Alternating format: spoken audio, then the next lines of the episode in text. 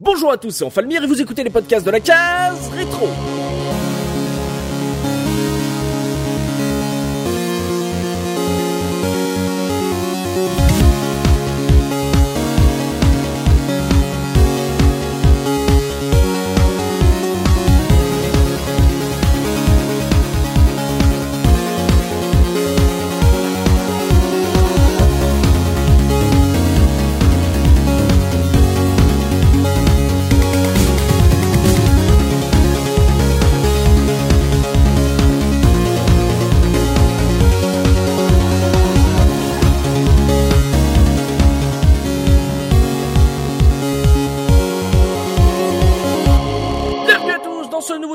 Case rétro, votre podcast 100% rétro gaming. Et aujourd'hui, je suis accompagné de Pimi. Comment ça, Pimi? Salut tout le monde, ça va très bien, merci.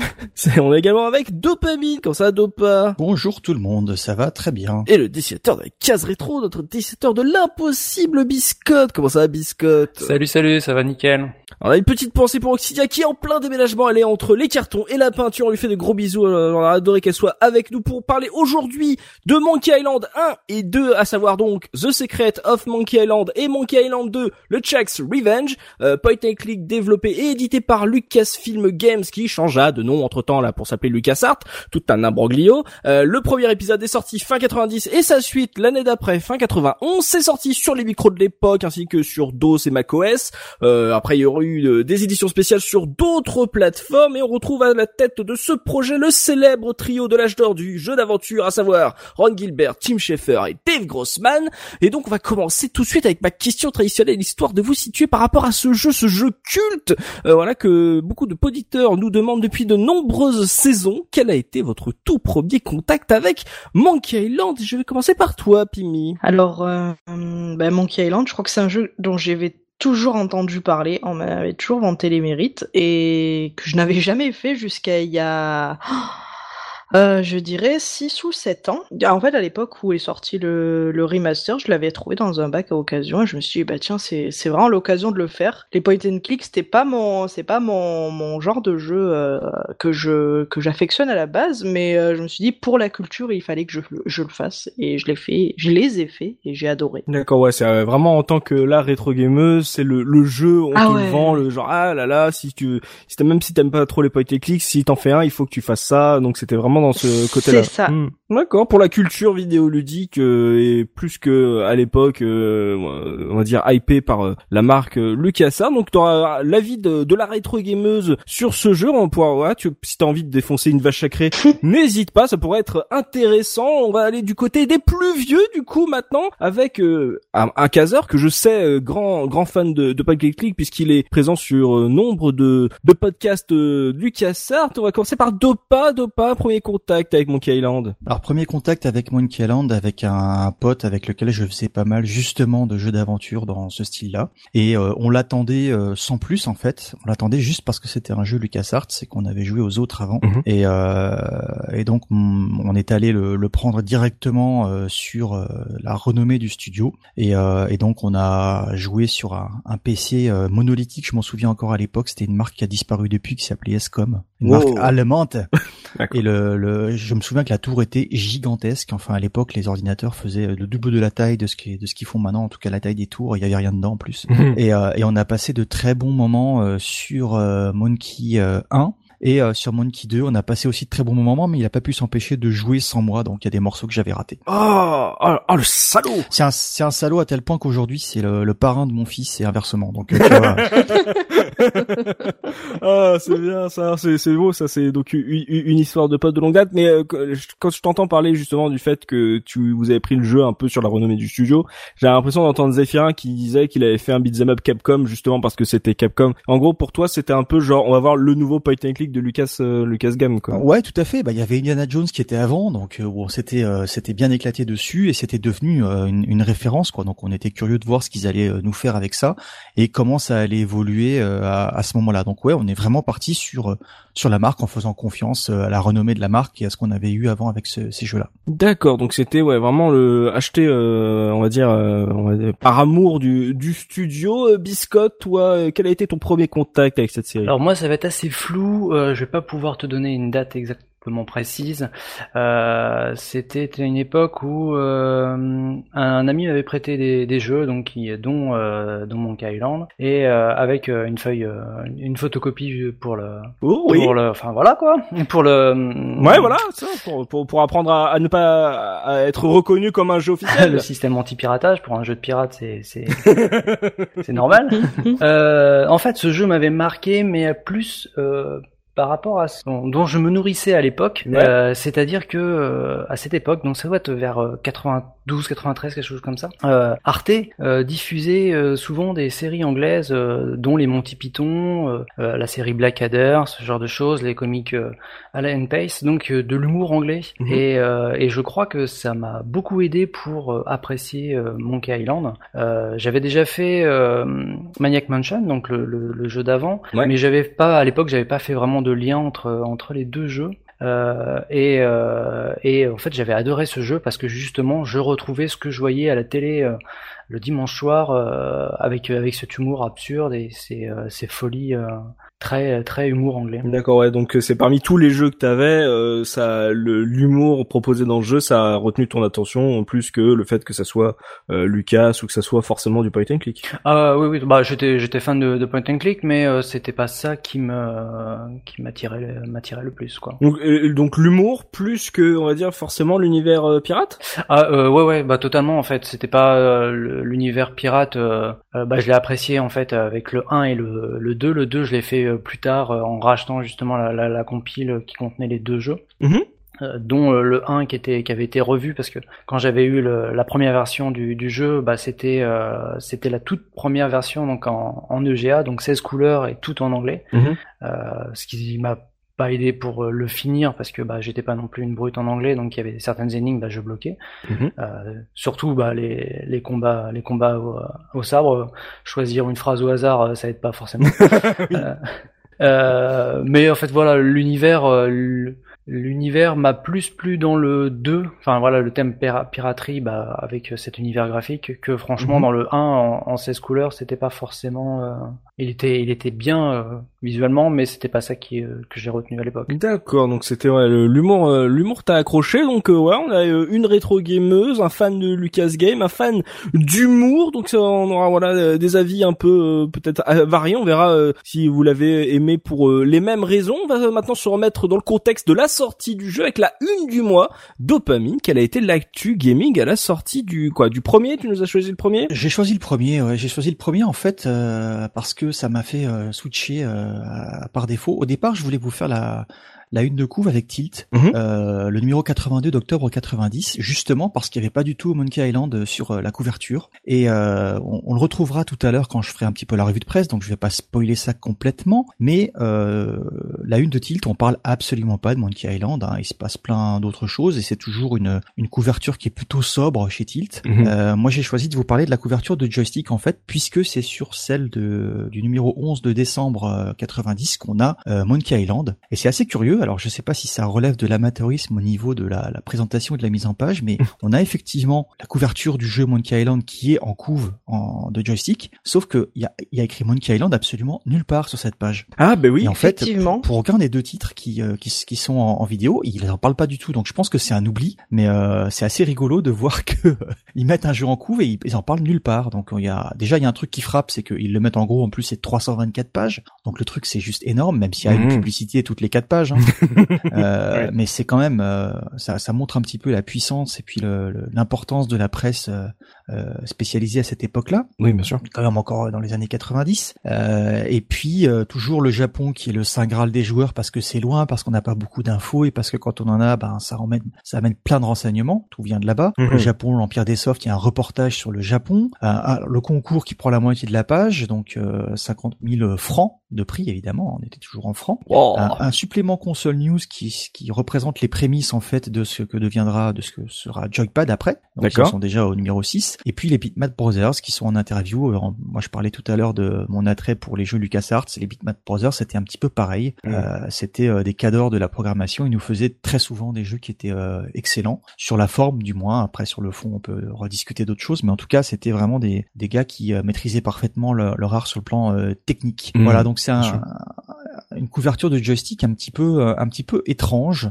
Euh, et à l'époque, on était sur des environnements de, de jeux et de RPG, enfin pas de RPG justement, de, de point and click de chez Sierra plutôt, qui était la grosse boîte de l'époque avec les King Quest par exemple, que j'avais beaucoup joué aussi. C'était les grands les grands concurrents dans ce dans ce domaine-là. Ils avaient un système d'ailleurs un petit peu différent. Et puis on parlait de, de simulation encore dans ce joystick-là, les Silent Sub. Donc ça, c'est des choses qui risquent pas de parler à grand monde, des simulateurs de sous-marins de la Seconde Guerre mondiale. Je euh, sur des PC qui étaient en EGA, euh, comme le disait euh, Biscotte tout à l'heure, c'était assez édifiant. mais, euh, mais voilà un petit peu l'environnement. On parlait, c'était très éclectique sur le sur le PC. Mm. En tout cas, voilà, c'est un Monkey Island qui était un petit peu et celui je l'ai je l'ai pas retrouvé sur d'autres couvertures à cette époque-là que sur celle de joystick. Plus tard, oui, mais mais en, la sortie du jeu, en tout cas là un mois après sa sortie, puisqu'il est sorti en octobre 90, il n'y avait pas de, de couverture qui était dédiée à Monkey Island. Pourtant aujourd'hui, c'est un jeu qui est élevé au rang de jeu culte. Ah bon, il a fait ouais, c'est c'est étonnant qu'ils euh, qu'ils ouais, ils affichent l'artwork mais pas euh, le titre. Après, c'est vrai que euh, si on y repense sur pas mal de couves joystick, on va dire le choix de la de la une est toujours un peu curieux. Je me souviens d'une une totalement blanche avec juste un screenshot de Oblivion, euh, je crois qu'on avait parlé aussi de ça sur la next gen. Je sais plus c'était pour quel épisode. Ça devait être un jeu de 2005 ou euh, peut-être même de cette saison où on avait un truc un peu euh, sous LSD également. Je crois aussi que c'était chez Joystick. Donc il y avait des toujours des choix un peu étranges de la part de, de qui tapaient pas dans le DBZ euh, forcément. Donc euh, c'est vrai que ça il y, a des trucs un peu un peu chelous qui, qui sortent. Mais voilà, ça, au moins ça fait on va dire leur leur originalité. Et puis voilà, ils avaient eu le nez. C'est comme tu dis peu de peu de Secret of Monkey Island sur les, les unes l'ont fait quoi. Bah ouais, sauf que euh, après tu trouves que carrément que la couverture de joystick est chatoyante parce que euh, on vous mettra peut-être aussi la couverture de Tilt juste pour le fun parce mhm. que Tilt Micro Loisir en face c'est un ordinateur euh, dessiné avec une balle de tennis et puis en dessous un texte quoi. C'est vraiment vraiment hyper hyper basique mhm. et c'est c'est tu as l'impression d'être devant un manuel d'utilisation d'une imprimante quoi tellement le truc est attrayant. Hein. C'est c'est assez impressionnant. c'est vrai que les, les couves de Tilt sont elles aussi assez original. c'est un autre délire. ouais, on va dire ça comme ça, ouais. Euh, c'est un autre monde, ça fait partie, voilà, un peu du charme du rétro gaming, les couves de tilt, euh, voilà, c'est aussi euh, tout un univers. Donc, euh, ouais, on parlait pas mal de, de, de jeux japonais, il y a eu des concours, mais euh, on est, oui, comme on l'avait laissé entendre, en plein, en plein âge d'or du point and click. Donc, j'imagine que on verra la revue de presse, mais il est attendu un peu avec envie, puisque c'est LucasArts et que LucasArts a sorti deux bons jeux d'aventure, donc on verra et qu'il y avait de la concurrence, donc on verra comment il aura été reçu. On va jeter maintenant un œil au dos de la boîte du jeu avec le pitch, histoire de voir comment justement LucasArts nous avait vendu ce jeu à l'époque. Avec toi, Biscotte. Alors, je vous ai choisi en fait la l'arrière de la boîte de la compile où, euh, où étaient réunis les, les, deux premiers épisodes. Parce que mhm. la, la, première version était, était uniquement en anglais, euh, donc euh, j'allais pas lire un texte euh, entièrement en anglais en plus. Mais je, je te comprends, il n'y a pas de problème. Hein. Et donc, euh, donc voilà, en fait, le, le texte dit ainsi, en fait, c'est, c'est carrément Guy Brush, Guy Brush Tripoud qui, qui parle, mhm. comme s'il écrivait en fait dans, dans, dans un journal, dans son journal intime, et, et qui dit donc, me voilà dans de beaux draps, coincé dans la gorge d'un singe géant. Moi qui pensais que je passerais mon temps à boire du grog et à piller des navires, ils m'ont dit Réussis les trois épreuves et tu pourras être pirate comme nous. Si je pouvais avaler cette potion infâme, le reste irait tout seul. En plus, comment pouvais-je prévoir que je rencontrais une femme belle et volontaire, traquée par un soupirant jaloux, si stupide qu'il ne se rend même pas compte qu'il est mort depuis longtemps? Et comment vais-je retrouver mon chemin à l'intérieur de ce singe géant? Waouh, j'adore. Ouais, moi j'aime bien. Ah, sacré. et euh, non mais question bête, c'est, elle est très différente de la, la toute première en anglais ou euh, c'est une, une vraie traduction? Alors non non, je, pense que, enfin voilà, c'est à peu près la, la traduction du, du, du C'est super. Mais on, on peut déjà relever, relever quand même des, des incohérences et des choses qui n'existent pas dans le vrai jeu, euh, parce que, enfin voilà, il, il est jamais coincé dans la gorge d'un singe géant.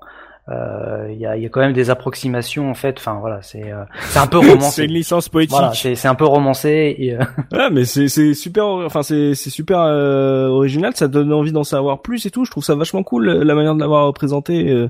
et puis quand tu connais un peu l'histoire, ouais, tu sans, il, il donne pas de nom, mais tu, voilà, tu, tu notes, voilà, qui, tu comprends de quel personnage il parle. Donc, ah, j'aime bien. T'avais l'air d'aimer aussi, toi, Pimi. Oui, effectivement. moi, je trouve ça, ça, enfin, ça illustre plutôt bien le jeu. Enfin, quand on connaît le jeu, finalement, on se dit ouais, ça résume pas mal l'histoire. Après, je pense que pour quelqu'un qui connaît pas le jeu, ça peut paraître peu étrange, mais non, moi j'aime beaucoup. Non, après voilà, c'est c'est un jeu d'aventure. Il euh, n'y a pas de petit encart, on va dire technique euh, sur la quatrième de couve.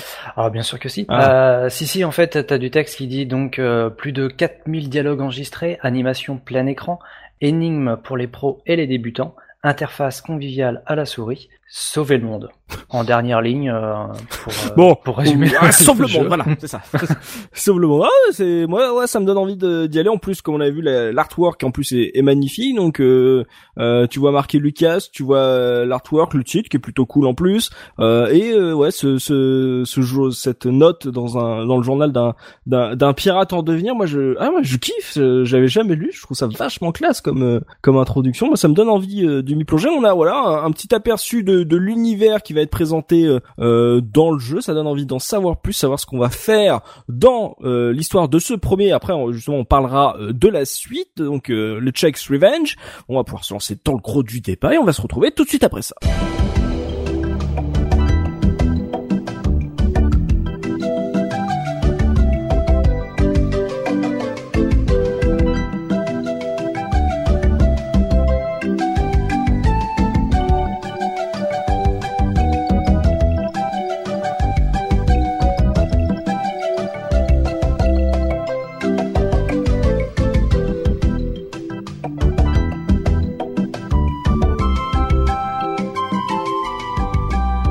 Je me tourne vers toi, Pimi. On a vu une belle quatrième de couve là, euh, lu par Biscotte. On voit à peu près euh, dans quel univers on se situe. Mais pour ceux qui ne connaissent pas, voilà, comme toi qui ont pris le jeu genre euh, juste par le titre, genre il faut faire euh, The Secret of Monkey Island une fois dans sa vie de gamer, c'est quoi l'univers du jeu et l'histoire dans laquelle on va embarquer? Alors effectivement, euh, The Secret of Monkey Island, enfin du moins l'univers de Secret of Monkey Island a été inventé par Ron Gilbert, donc euh, apparemment d'après la légende, il aurait mis au point ça lors d'un week-end chez des amis, donc à la fin des années 80, et il se trouve que c'est donc un univers mêlant piraterie avec euh, beaucoup de vaudou et euh, c'est ça se situerait euh, dans les Caraïbes aux alentours du XVIe siècle. Mhm. Donc on y retrouve donc notre personnage principal, Guybrush, Guybrush Threepwood, vraiment un pirate en devenir. Il veut vraiment, c'est le rêve de sa vie. il, il, débarque sur l'île de Mêlée avec la ferme intention de se faire adouber par le Conseil des pirates. Sauf qu'il il se rendra compte que ben, la tâche n'est pas si aisée que ça, puisque le Conseil des pirates lui demandera d'accomplir trois épreuves. Mhm. Il faudra donc qu'il gagne un duel contre la reine du sabre. Euh, du sabre. Il faudra qu'il trouve le trésor caché euh, de l'île et euh, le dérober le, une idole dans la, vie, dans la maison du gouverneur de l'île de Mêlée. Et donc, notre, la première partie du jeu consistera finalement donc à, à, réaliser ces trois épreuves. Mhm. Et hum, au moment en fait où il arrivera dans la maison du gouverneur, il se rendra compte que c'est une gouverneure, Elaine, euh, je ne sais plus son nom, Elaine Marley, voilà, euh, dont il tombera euh, amoureux. Oui. éperdument amoureux, et ça ça, ça, ça deviendra vraiment pas la raison de sa vie, mais c'est le personnage féminin de la série. Exactement, mhm. exactement, un personnage fort, ferme, enfin vraiment un, personnage féminin extrêmement fort pour, pour, pour la série, puisque de toute manière, elle doit,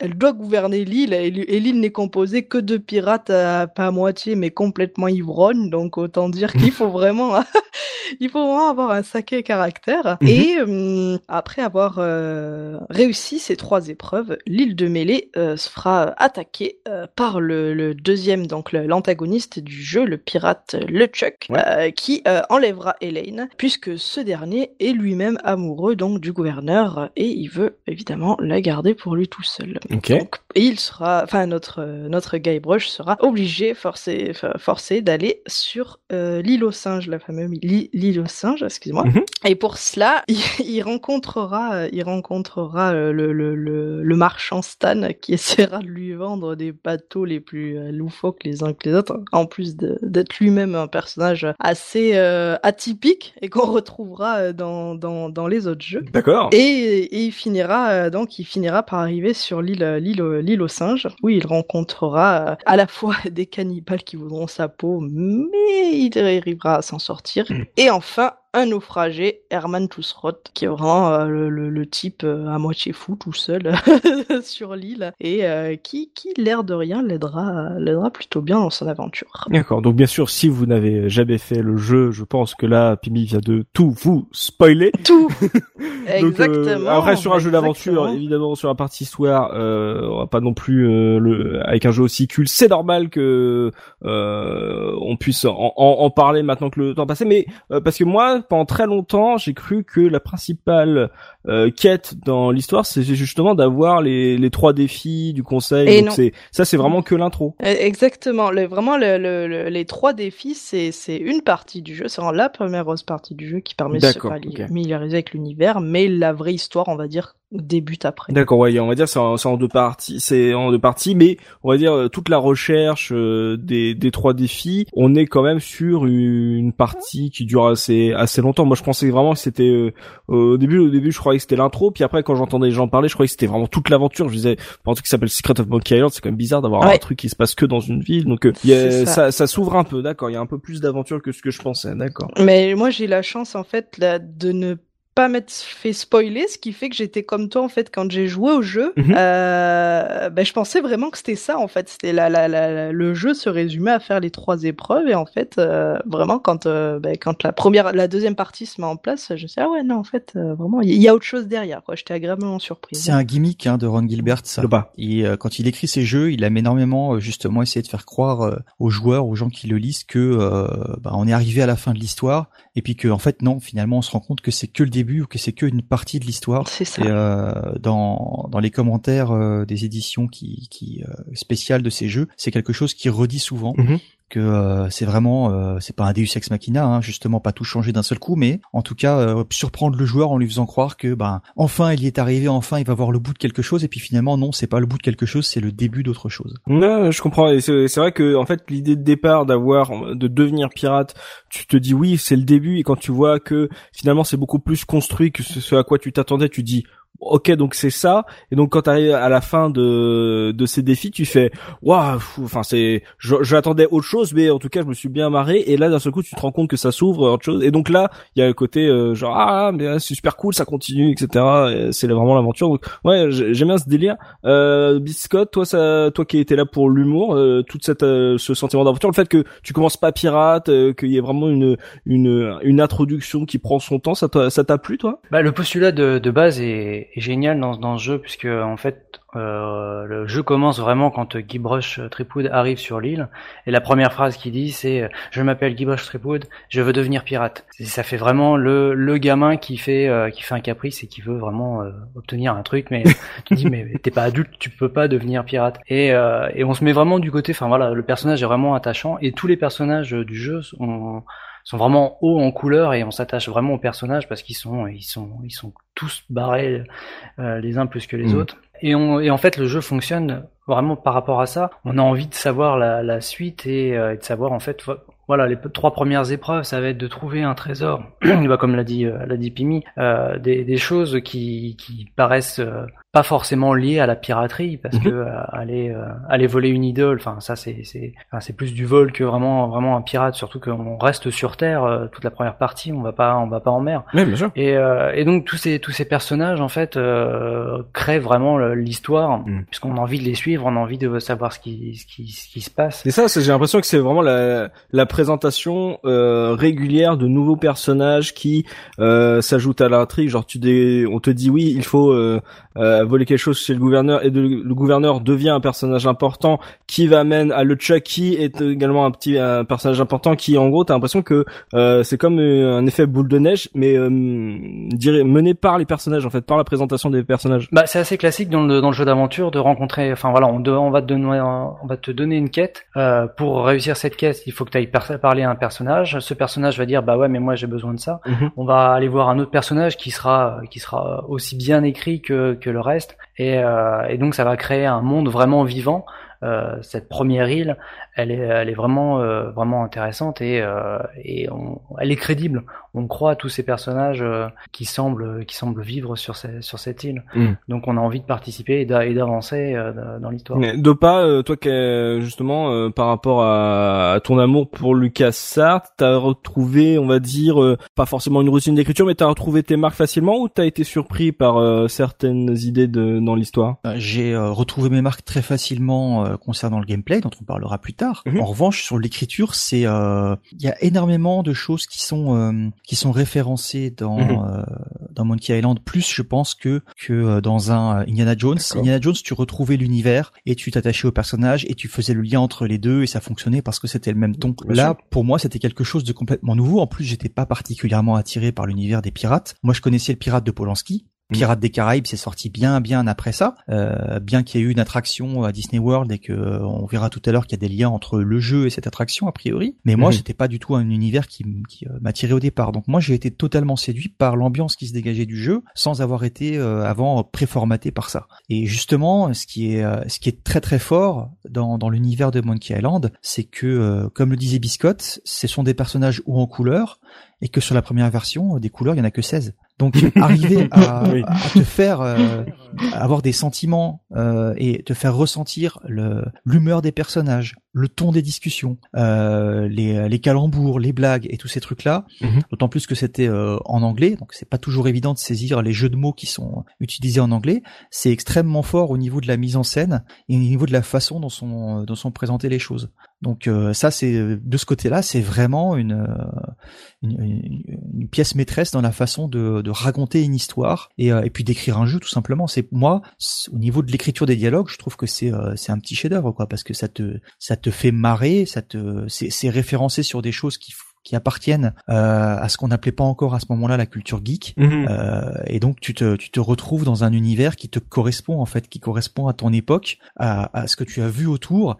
Et du coup, tu as l'impression d'être avec un avec un pote quoi. Euh, c'est t'as l'impression que c'est un pote qui a écrit le, le, scénario et qu'il te fait des blagues par rapport au film que tu as vu la semaine dernière, par rapport mhm. au livre que tu as lu, par rapport au film de KPDP, à, à tous ces trucs là. Euh, Biscotte parlait tout à l'heure des Monty Python, c'est voilà, s'il avait pas vu les Monty Python avant, il aurait pas autant apprécié euh, l'humour qu'il y a dans l'écriture et l'univers qu'il y a dans Monkey Island. Mm. C'est exactement ça qui est euh, qui est très fort quoi. Les trois larrons qui nous ont fait ce jeu avec Ron aux commandes, c'est c'est ça qui est vraiment très fort dans, dans Monkey Island. Le 1 ou le 2 d'ailleurs. Mm. Ouais, après ouais, je pense que Biscotte aura j'imagine envie de parler justement des références pop culture par rapport au scénario du 2, je pense que c'est aussi ça qui qui plaît c'est après est-ce qu'on spoilera le 2, je ne sais pas mais euh, en tout cas, ouais, euh, donc t'as as apprécié justement le euh, la qualité de l'écriture, des références et de la découverte d'un nouvel univers. Pimi, toi, vu que tu l'as fait en tant que rétro gameuse, sous la, on va dire la pression sociale du, voilà, c'est un, jeu culte, il faudrait que je le fasse. Est-ce, comment tu l'as pris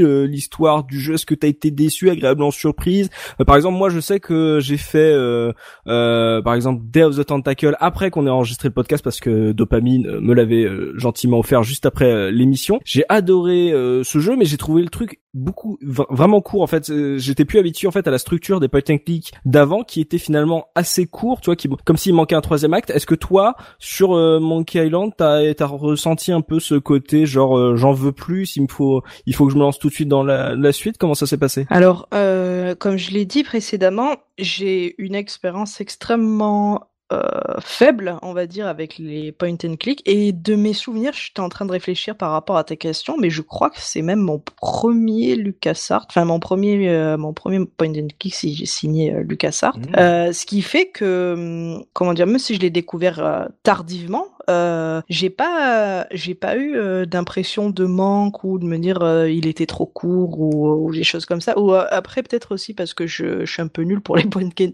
point and click, ce qui fait que la, la durée de la se rallonge un peu. Mais, mais tu as totalement raison. C'est vrai que voilà, quand on a l'habitude, euh, quand on maintenant qu'il y a plein de, on va dire de pas d'astuces, mais de de guides, c'est vrai qu'on oublie que bah quand le jeu est sorti, euh, si t'avais pas de guide, si t'avais pas de de de solus, tu pouvais rester bloqué sur une énigme pendant ah, une semaine. Mais oui. c'est vrai. Tu as raison. Tu marques un point. C'est vrai. Ah mais mais clairement, enfin j'ai j'ai essayé de le faire justement sans sans guide ni rien, mais vraiment, enfin moi j'ai l'air de rien, il y avait des trucs qui étaient vraiment alambiqué quoi. Enfin, il fallait vraiment que tu te creuses la tête pour pour trouver les pour trouver les les, les solutions. Mhm. Mais mais honnêtement non. Enfin, j'ai pas j'ai pas eu de manque. J'ai pas eu j'ai même pas été déçu parce que finalement comme Biscotte et j'avais pas fait le rapprochement jusque là et il a il a totalement raison. Je suis fan extrêmement fan de l'humour anglais, de l'humour absurde notamment des Monty Python et je pense que ça ça a vachement aidé euh, à apprécier le jeu encore aujourd'hui parce que même si oui ça a vieilli, même si bon d'accord j'ai fait la version en mais même si ça payait tout, le l'univers, le gameplay, les références, pour moi, euh, c'est c'est quelque chose que j'ai vraiment adoré et que je trouve qu'ils n'ont vraiment pas pris une ride quoi. D'accord, donc pour toi ouais, l'écriture, l'humour, ça fonctionne, ça fonctionne toujours. Bon, c'est ah déjà intéressant surtout si surtout si vous l'avez pas fait euh, à l'époque, vous avez envie de, de vous y plonger. Donc euh, c'est toujours une bonne chose de dire que ça n'a ça n'a ça n'a pas trop vieilli. On a parlé des personnages justement de tous les le tous les on va dire le, le casting et, de l'ambiance un peu piraterie, mais euh, un peu frustrante au début puisqu'on est un peu euh, dans une ville. Euh, Biscotte euh, sur toute cette aventure avant qu'on commence à se demander si on va faire le 2. On parlait de frustration au début d'être dans une euh, dans une ville plutôt que de se lancer directement, on va dire, dans une aventure de, de pirate. En, en termes d'histoire, euh, vu qu'on fait euh, on fait les deux épisodes de euh, aujourd'hui que tu tu nous avais dit quand on avait préparé l'émission que pour toi ça faisait on va dire euh, euh, Monkey Island Part 1 et Monkey Island Part 2 t'as été frustré de la fin ou l'histoire a pu s'arrêter au 1 pour toi? Alors le 1 se tient bien tout seul hein. si tu fais si tu fais le 2 enfin si tu fais pas le 2 il y a aucun souci en fait. À la fin ça finit ça finit sur un happy end. Mhm. donc le, le, jeu se tient se tient tout seul. Et, et l'aventure est assez consistante en fait. C'est vraiment t'as l'impression de, de, voir un film avec euh, voilà l'intrigue, les retournements de situation et euh, et t'en as pour euh, ton argent, j'ai envie de dire. D'accord. Euh, ça, ça se tient bien tout seul. Hmm. Parce que quand on a fait euh, Kingdom Hearts, justement, on a dit que si on se lançait dans le 1, fallait s'attendre à se lancer dans dans les suites parce que justement ça plaide d'autres suites. Là, en termes de d'écriture, on est, on va dire, sur Retour à le futur 1 et 2, quoi, en fait. C'est-à-dire le 1 se tient tout seul, mais euh, le 2 va développer et agrandir l'univers en fait pour toi. Bah euh, Retour à le futur 1 juste avant en fait euh, l'apparition de du doc qui part oui, dans oui, le futur. Voilà oui. Oui, ou en gros ça se terminera, ils font un bisou sur le sur le, au lac voilà, avec la la Jeep.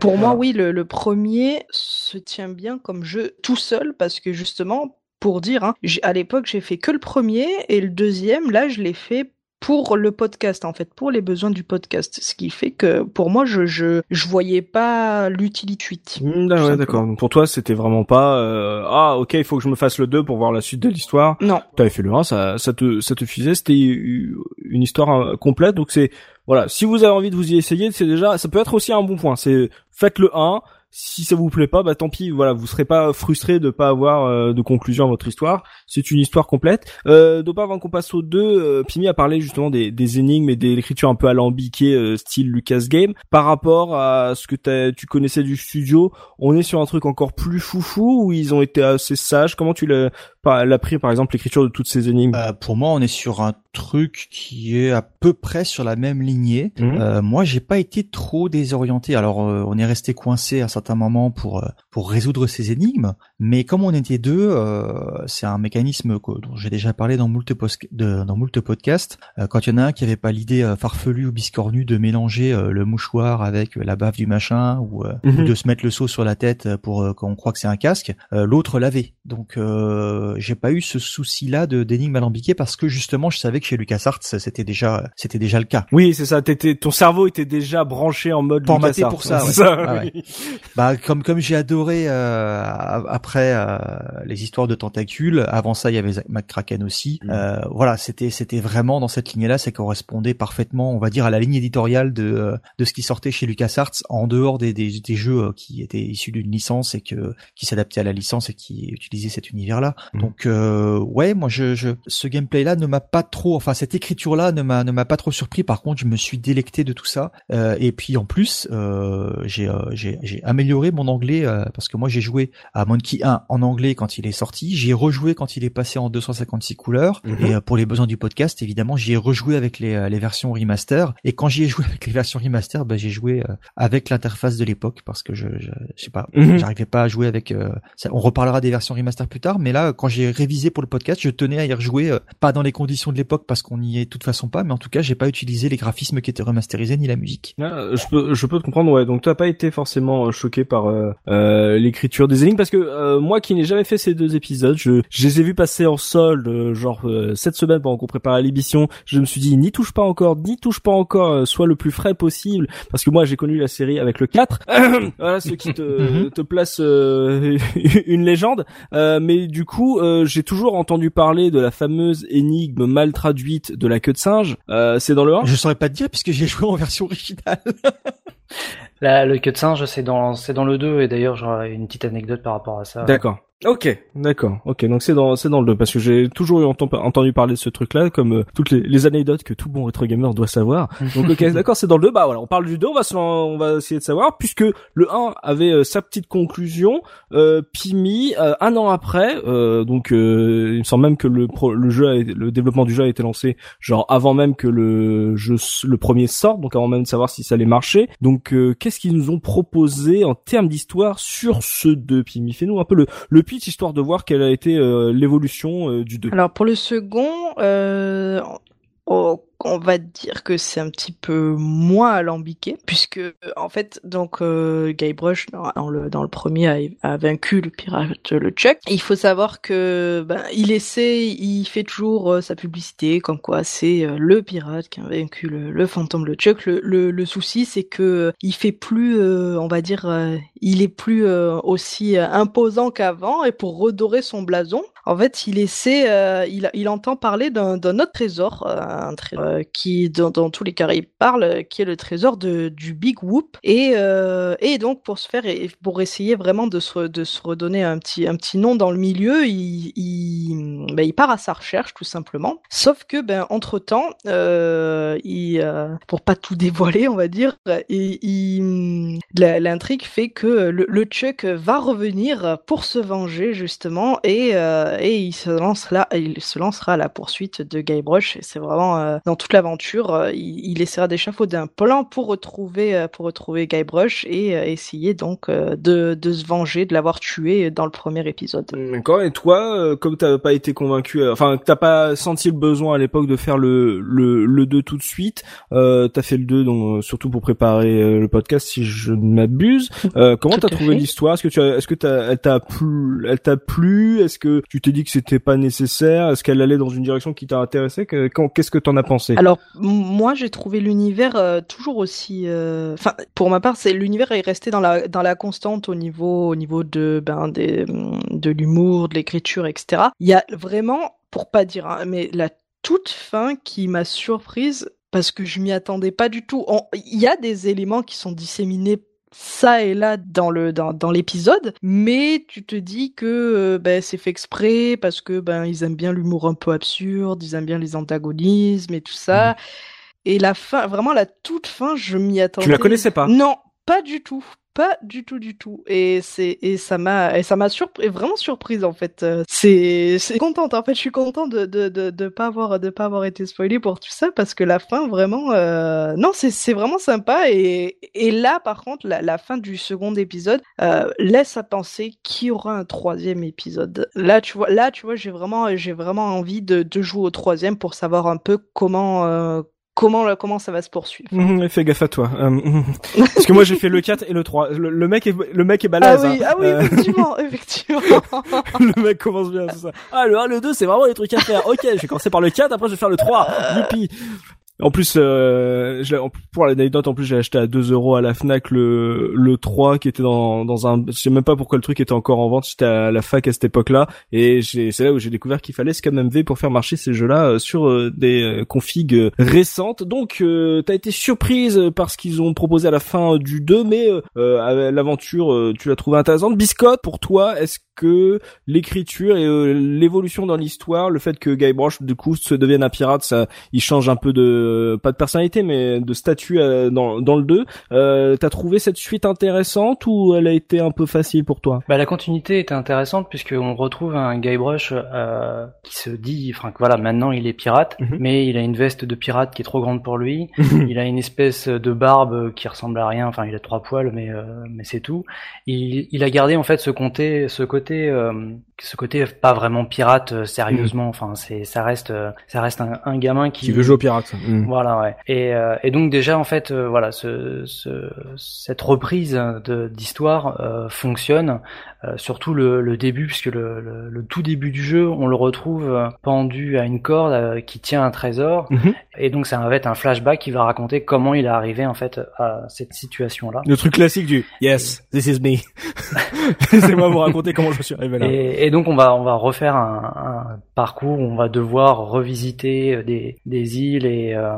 donc celui-là il est plus plus ouvert dans le premier dans la première partie on, on c'était assez ouvert on pouvait euh, résoudre les énigmes donc les trois épreuves de façon euh, non linéaire et, et, on avait assez mhm. de liberté ça j'ai trouvé ça j'avais trouvé ça intéressant dans un peu comme Maniac Mansion ce qu'on devait faire ce qu'on pouvait faire dans le premier Maniac Mansion voilà, c'est un peu dans l'ordre qu'on voulait ouais. dans le 2 mhm. c'est à peu près le même principe sauf qu'enfin voilà on peut visiter des, des à partir d'un certain moment on peut visiter des îles différentes en bateau. D'accord. Et ça, c'était pas possible dans le 1. C'était pas possible dans le 1. C'était, euh, t'avais pas la possibilité d'aller euh, sur euh, sur une île comme tu le souhaitais. C'était le scénario qui te l'imposait. D'accord. là, tu peux le faire. Après, cette partie-là, je l'ai trouvée moins pertinente parce que si tu te retrouves bloqué, tu peux passer beaucoup de temps à naviguer, d'aller sur une île, retrouver en fait, c'est un, petit peu trop grand et euh, mhm. tu perdais un petit peu de temps à faire des allers-retours euh, si tu savais plus du tout ce que tu devais faire. Ouais, vrai. Donc euh, cette partie-là était était moins intéressante de, de, mon point de, de, mon point de vue. Euh, pour le dire, moi, moi, je me suis vraiment perdu euh,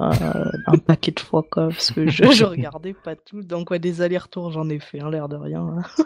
c'est vrai que il y a ça, ça, sur point de clic, c'est pas forcément parce que c'est en bateau, mais quand euh, tu peux te balader, je, je me pense par exemple au premier Broken Sword, quand tu peux te balader dans différents quartiers, etc. Au bout d'un moment, tu, tu ne sais plus exactement ce que le jeu attend de toi, mais tu peux toujours te déplacer dans plusieurs environnements et tu là tu fais bon bah je vais les faire un par un. Et c'est vrai qu'au bout d'un moment tu oublies. Tu sais t'es un peu perdu. On parlait de la zone dans, dans les jeux de, de, de course les jeux d'action. Mais il y a aussi le le flou dans le point and click c'est le moment où tu cliques mais tu sais plus trop ce que tu veux. Tu sais plus comment tu t'appelles tu sais tu plus trop ce que tu demandes à la vie tu vois. Il y a vraiment ce côté genre je sais plus ce que je dois faire mais je vais cliquer je vais cliquer je vais voir des gens tiens euh, est-ce que tu veux cette non je ne sais pas. Il y a vraiment ce il y a, il y a, la, il y a la du flou dans le qui est un, un état que j'aime beaucoup. C'est vrai que euh, quand tu ne sais pas en plus quand t'as un bateau ça peut être assez compliqué euh, de savoir euh, voilà quelle sera la, la, suite des événements vrai. et donc du coup toi Dopa est-ce que comme Biscotte t'as eu genre une bonne surprise sur la, la continuité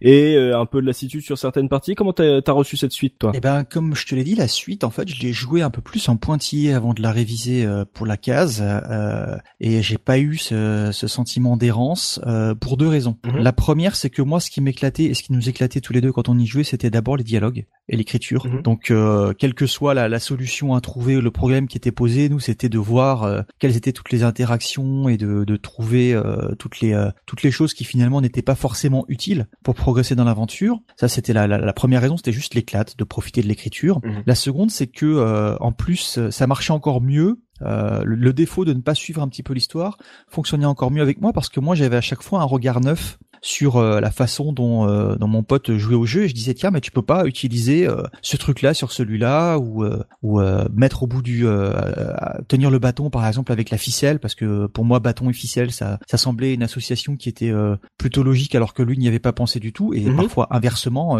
sur d'autres choses il pouvait rebondir. On a eu des moments évidemment où on a tourné en rond et on s'est baladé entre ces trois îles dans tous les sens pour essayer de, de récupérer tout un truc. Et j'avoue que en révisant je suis allé regarder la solution révision de temps en temps pour pour évidemment pas tourner en rond trop longtemps, pour pas perdre trop de temps dans les révisions. Mhm. Mais mais globalement, à l'époque ça allait, mais ça allait parce qu'on était plusieurs devant en fait, on était deux. Et, effectivement, c'était un petit peu le propre de toute façon de, des point and click à l'époque, hein. que ce soit d'ailleurs sur les les Sierra et compagnie ou les autres ou les autres éditeurs ou sur Monkey Island, il fallait trouver de la logique dans l'illogique. Mm. Euh, Sam et Max qu'on a joué plus tard, après c'était pareil. Tu sais que c'est un truc totalement barré. Tu sais que les mecs ils ont fumé des choses qui étaient étranges et ils ont bu beaucoup de bu beaucoup d'alcool. tu te dis mais où ils sont allés chercher ça? Enfin ils sont ils sont fous quoi.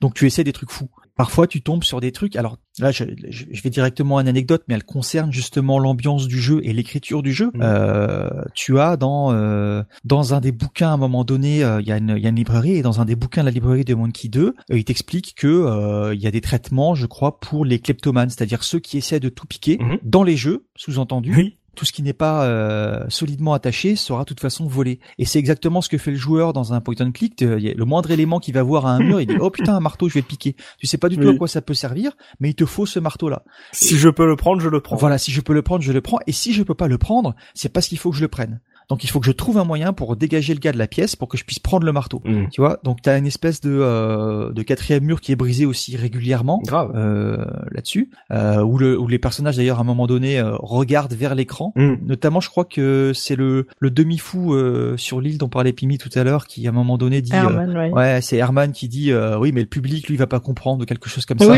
Et puis Galbraith dit mais oui mais quel public? Et en même temps il regarde vers l'écran quoi. et tu t'arrives à comprendre ça avec un avec un jeu pixelisé en 16 ou 256 couleurs. Mm. Donc euh, c'est euh, c'est tout à fait le, le, le, le, genre de choses qui, euh, qui, qui est juste excellent. Ouais, c'est c'est pas mal ça. J'aime bien. Et puis ils sont très forts sur, sur les blagues qui brisent le quatrième mur, sur les les trucs un peu méta. J'ai l'impression que ce deuxième épisode en plus il va à fond justement et, et a l'air de, de le faire bien. mais du coup, Pimi, toi qui ne l'avais pas fait de suite, est-ce que tu le conseillerais ou par exemple euh, pas forcément parler de préférence, mais euh, est-ce que pour toi c'est vraiment si t'as fait le 1 et que t'as aimé le 1, euh, faut vraiment faire le 2 ou pour toi c'est une aventure dispensable ou alors vraiment pour ceux qui ont qui ont été en extase sur le 1 Alors oui, effectivement, moi je conseillerais le 2 vraiment aux gens qui ont adoré le 1 et qui veulent en avoir plus le 2 après je sais pas enfin je les épisodes suivants donc je peux pas je peux pas vraiment conseiller le, le je sais pas comment comment ça va se passer pour la suite. Mais si une personne me dit euh, ben oui c'est bien enfin j'ai bien aimé mais euh, mais je ferai pas le 2 tu vois je lui dirais pas ben non non il faut absolument que tu le fasses euh, c'est un indispensable enfin tu vois c'est moi on m'a vraiment quand on m'a conseillé le jeu on m'avait conseillé le premier tu vois on m'avait pas conseillé la suite. C'est c'est pour ça que j'avais fait à l'époque que le premier et pas la suite le, le 3 et le 4 n'ont rien à voir. Enfin, on va dire, c'est pas des épisodes canoniques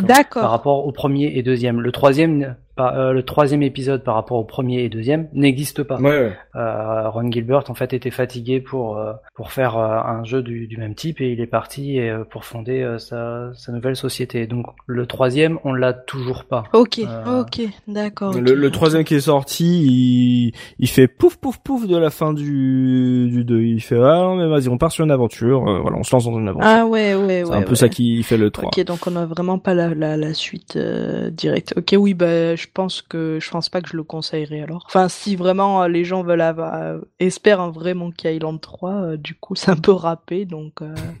ok, donc toi, ouais, privilégie un peu le 1. Dopa, toi, est-ce que t'as une préférence ou tu les vois un peu comme les deux chapitres d'une même histoire maintenant que le, enfin, une fois que le 2 est sorti plutôt? Bah, j'ai une préférence pour le premier parce que ça a été la découverte de, de cet univers pour moi, donc il m'a particulièrement marqué. Et puis on l'a fait presque d'une traite. Euh, on y a joué en une semaine, on l'avait on l'avait terminé. Mmh. Euh, et donc c'est une histoire qui, qui a été pour moi euh, continue si tu veux du début à la fin. Après, euh, je le comparerais moi, pour ceux qui connaissent et qui aiment ça, au bouquin de Terry Pratchett. Bien sûr. C'est-à-dire que euh, tu peux euh, parfaitement apprécier n'importe quel bouquin de la série. Là, en l'occurrence, il y a que deux épisodes, donc c'est un petit peu facile comme comparaison. mais bon, si tu joues au 2 avant le 1, c'est pas très grave parce que tu n'auras pas eu l'univers qui est posé. Mais l'écriture est, est, tellement drôle et, euh, et le, le, ce qui est déjà donné dans le 2 est tellement sympa que c'est pas un souci, même si tu les faisais euh, en, en, sens inverse pour moi. Moi, c'est vraiment, tu peux les prendre comme des épisodes qui sont qui sont séparés et qui se suffisent à eux-mêmes à, à chaque fois tellement c'est bon de toute façon dans l'écriture. Hmm. Tu gagneras un tout petit peu sur les références. Le, le gars qui vendait des bateaux dans le premier, tu vas le retrouver dans le 2, donc ça te fait moins sourire si tu fais les jeux dans le désordre mm. et tu, tu perds un tout petit peu d'intensité sur sur ce que tu avais eu dans le 1 si tu les fais pas dans l'ordre. Mais tu trouveras toujours que Monkey Island 2 est un excellent jeu. Moi, je les place à peu près sur sur le même plan. Sur le, le 2 a surtout évolué, je trouve, au niveau de petites améliorations techniques. Euh, on en parlera sans doute aussi tout à l'heure sur le plan sonore, sur le plan graphique, sur la mise en scène. Il est, euh, tu sens qu'il est plus abouti. Tu sens que euh, il y a eu moins de moins de, de, défrichage que sur le premier. Et, on le sent, je trouve, dans le 2 quand tu vois la façon dont il est fait. Il est plus fourni, il est plus touffu. Mhm. c'est surtout de ce côté-là que ça a évolué. Après, sur le fond, sur l'écriture, sur le scénario, etc., sur tout ça, sur l'univers, moi, je les place à peu près sur le même niveau. D'accord. Et toi, Biscotte, quand tu les vois les deux, toi, je sais que normalement euh, si, si on fait le 1, faut faire le 2, mais euh, pourquoi? Alors, le, si on fait le 1, on n'est pas obligé de faire le, le, 2. Mhm. Je dois bien reconnaître que quand j'ai fini le 2, je crois que ça va être la, une des rares fois où j'ai autant enragé. Ah parce que justement, je, à l'époque, je n'ai pas du tout aimé la fin. Mais alors d'une force, enfin voilà, j'ai pas refait le jeu avant très longtemps. C'est senti trahi. Je me, en fait, le le, le 2 m'explique, me donnait en fait des, des, des explications euh, et expliquer le, le, côté farfelu de, du, du jeu. Mhm. Pourquoi on avait certains éléments, pourquoi euh, il y avait des trucs euh, qui étaient qui étaient invraisemblables et c'est donner cette justification alors que dans, enfin voilà entre le 1 et le 2, moi j'étais devenu à, fond, enfin dans l'univers pirate, tout ça, dans cette dans cette aventure. Et c'est euh, alors je vais faire un parallèle, mais ça n'a rien à voir en fait avec le avec le jeu en lui-même, donc je je, je veux pas spoiler, mais euh, c'est comme dans un film où tu as un suspense et euh, à la fin le personnage se réveille et on, te dit oh en fait c'était qu'un rêve. Hmm. Et ce côté-là en fait a été, enfin voilà, je, je me suis dit non mais c'est pas possible, c'est pas euh, vous pouvez pas faire ça. Et il a fallu du temps et que je refasse les deux premiers pour comprendre en fait que euh, que tout se justifiait et tout pouvait se justifier et qu'il y avait un, un espèce de, de second euh, système de lecture et que, que voilà il voulait dire autre chose qu'un simple jeu d'aventure et donc le 1 est, peut être fait tout seul et le 2 je trouve que ça commence à devenir un objet intéressant et à devenir un, jeu vidéo culte. Mmh. D'accord. Ok, si on aime l'aventure, le 1 il suffit et sur le 2, euh, ça va te euh, même si ça reste une aventure un peu plus épique euh, sur le papier en termes d'écriture, euh, il y a on va dire il y a un sous-texte. Tu, tu, peux très bien faire le 2 et que être satisfait en fait justement du, du 2 parce que voilà, ça ça reste dans le délire. c'est c'est c'est du gag et tout ça. Mais bah voilà, mon sentiment c'est que quand même ça va beaucoup plus loin que qu'un simple jeu vidéo et que ça raconte des choses qui sont qui sont intéressantes mhm. et qui parlent forcément euh, à ceux qui sont geeks qui, aiment les films euh, ou les euh, voilà Terry Pratchett, Monty Python, les films comme Princess Bride ou ce genre de mhm, choses en fait voilà où il y a il y a, y a une intelligence d'écriture qui est, qui, qui, est plus riche et que ça s'arrête pas justement au, au bête film, à la bête histoire de, de Pierre. D'accord, bah voilà. Si vous, cher auditeur, vous faites partie du groupe de biscottes des premiers rageux euh, de la fin euh, de Monkey Island 2, n'hésitez pas à le noter en commentaire. Hashtag j'ai ragé à la fin de Monkey Island 2. il, y a, il y a une grosse controverse. Hein. Il y a beaucoup de gens qui ont ragé, qui ont pas aimé la fin. Et il y a beaucoup de gens qui en discutent et qui, qui cherchent à l'interpréter de diverses manières. Hein. Et surtout si Gilbert n'a pas pu faire son Monkey Island 3 en plus s'il a jamais poursuivi euh, ce qu'il avait commencé, il y a un petit côté genre Oh bâtard D'accord, mais, mais euh, moi qui connais, qui me suis fait spoiler euh, la fin, du coup je je, je comprends, ouais, je je, je comprends cette, petite polémique, le fait que ça peut surprendre agréablement euh, des joueurs comme Pimi, ça peut faire rager d'autres comme Biscotte. C'est en tout cas voilà, quand on entend qu'une fin a divisé à ce point les joueurs, c'est intrigant quand on n'a jamais fait le jeu et ça donne envie justement de de voir sa propre réaction. on n'a pas trop spoilé, je suis assez fier de vous, mes caseurs, à pouvoir rentrer dans le gameplay avec dopamine. On a déjà traité du point technique LucasArts dans notre podcast, euh, notamment Maniac Motion qui était sorti en 87. Là, on est trois ans après avec la sortie du premier Monkey Island. Euh, voilà comment a évolué euh, la formule du point click made in Lucas, Dopa. elle a pas évolué tant que ça en fait. c'est pour ça que sur le plan technique, ça reste du Lucas relativement classique. On a le système Scum qui était apparu avec Maniac Mansion qui a été un petit peu amélioré. D'ailleurs, il y a une petite anecdote à ce propos. la toute première version euh, tu as sur le côté, euh, sur le bord inférieur gauche de l'écran, 12 verbes d'action Mhm. que tu vas utiliser, que tu vas combiner. Tu vas d'abord pointer, par exemple, regarder, et ensuite tu vas le pointer vers un tableau ou vers un personnage pour que tu aies la description du dit tableau, du dit personnage, prendre pour récupérer un objet, donner pour en donner un qui serait dans ton inventaire, etc., etc. Ouais. Au départ, il y en avait 12 dans le- la première version du jeu et ils l'ont réduite à 9. Euh, ce qui était largement suffisant. Hein, donc tu as deux lignes de trois euh, de trois verbes à chaque fois et tu peux tu peux les combiner. Tu peux faire euh, utiliser un objet sur euh, quelque chose ou quelqu'un derrière. Mhm. Donc c'est un système qui est euh, du pointer et du cliquer euh, dans le plus pur jus, qui fonctionne très très bien, qui a été salué à l'époque parce que tout le monde trouvait ça hyper évident, alors que tu avais d'autres trucs euh, chez Sierra qui étaient euh, un petit peu plus alambiqués, où il fallait euh, diriger le personnage avec les flèches, utiliser la souris pour aller sur le bon pixel.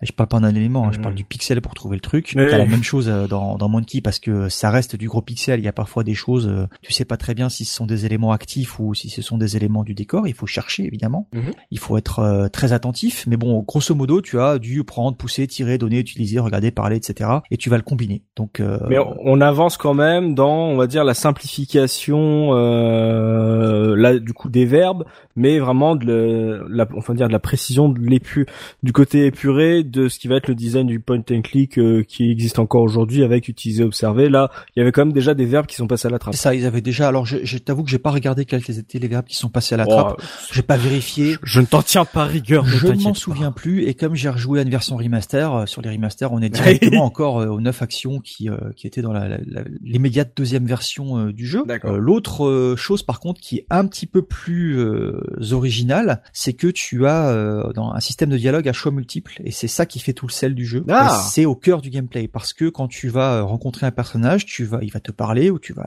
engager la conversation avec lui et tu vas avoir euh, au minimum généralement trois choix de discussion avec lui Mhm. et euh, avec un, un choix plutôt neutre et logique avec l'histoire, un autre choix assez sarcastique et puis un troisième choix complètement barré. Et Mhm. le grand plaisir du jeu, ça va venir justement des embranchements que tu vas aller explorer en discutant avec les personnages euh, les uns après les autres et en allant dans tous ces, ces choix euh, totalement barrés. Parfois tu les insultes, parfois tu euh, racontes n'importe quoi à propos de toi. Euh, dans le 2, c'est euh, tu as quasiment à chaque fois le choix de te présenter comme le pirate qui a tué le Chuck. Euh, ça fait partie de- des, choix que tu as en face de toi. Et c'est là c'est là-dedans que, que tu vas dans l'outrance et dans et dans le délire tout à l'heure. Mais est-ce que les choix de phrases, on va dire, te privent des autres possibilités ou tu, tu peux les enchaîner Non, généralement tu peux épuiser tous les choix.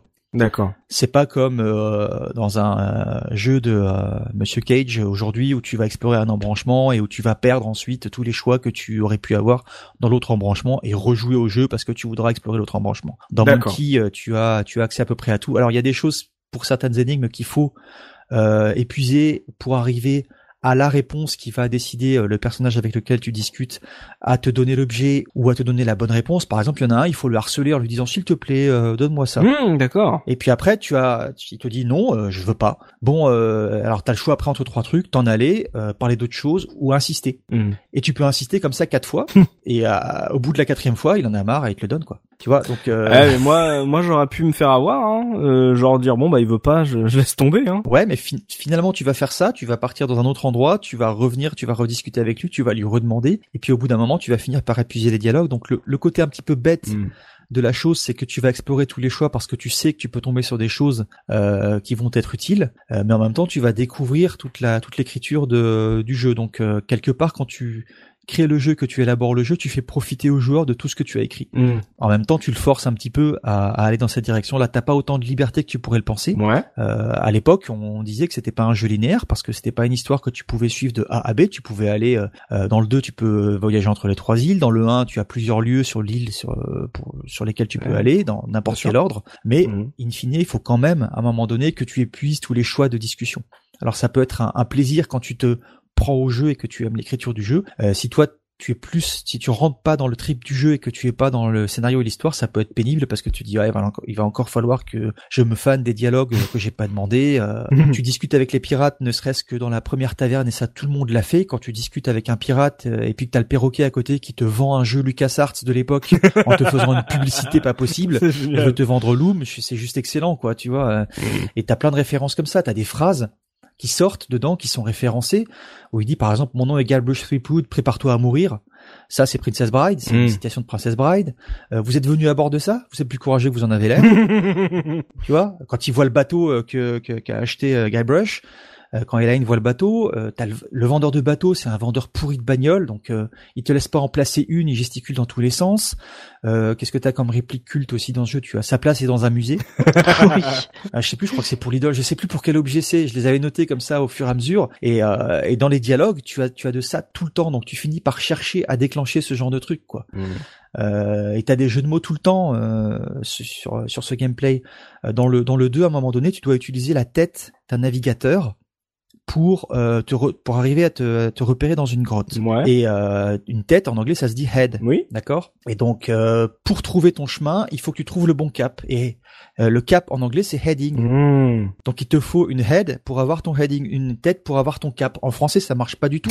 Mais en, en anglais, ça paraît, c'est à la fois absurde et tout à fait logique, puisque pour trouver ton cap, il te faut la tête. Mm. Prends la head pour le heading. Et, euh, et ça, tu ne, évidemment, tu ne le saisis que si tu joues à la, à la, à la version anglaise du, euh, du titre. Mm. Pour être sur sur une partie plus pure du gameplay, le clic gauche te sert à déplacer le personnage. Ouais. Et le clic droit, ça va être une action par défaut. Par exemple, tu vas mettre le pointeur sur un personnage, l'action par défaut, ça va être parler. D'accord. Tu vas mettre le pointeur sur un objet inanimé, ça va être regarder. Après, euh, si tu ne vas pas... C'était déjà le cas dans Maniac Mansion ou c'est une évolution ça? Je suis pas sûr que c'était le cas dans Maniac Mansion. De mémoire. Donc on en parle. Parce que là, du coup, c'est un petit côté automatique qui est euh, très intéressant. Alors pour le 1, je ne saurais te dire si c'est euh, si c'est une nouveauté. Nos auditeurs nous corrigeront très rapidement dans les commentaires. En revanche, pour le 2, je sais que l'action a été beaucoup plus contextualisée, c'est-à-dire que tu vas avoir une action proposée par défaut qui sera pas forcément la bonne, Mhm. mais qui sera pas toujours regardée. Ouais. Et tu peux avoir justement une action par défaut qui sera inadéquate exprès pour déclencher un événement euh,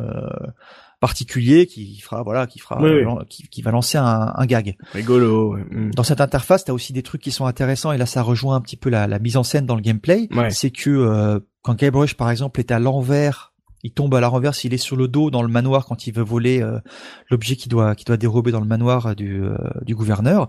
Ton texte, il est renversé. Il est à l'envers. c'est rien du tout. C'est un petit truc, mais quand tu regardes, quand tu regardes le, le, le- texte, tu dis c'est c'est juste génial, quoi. Ça paraît tout bête. Mm. Euh, C'est un artifice de, de, de bande dessinée qui, euh, qui est vieux comme le monde, mais ça marche très génial. très bien. quoi. Et euh, tu disais que voilà, les, les dialogues et tout sont une grosse part, on va dire, de la- de l'aventure.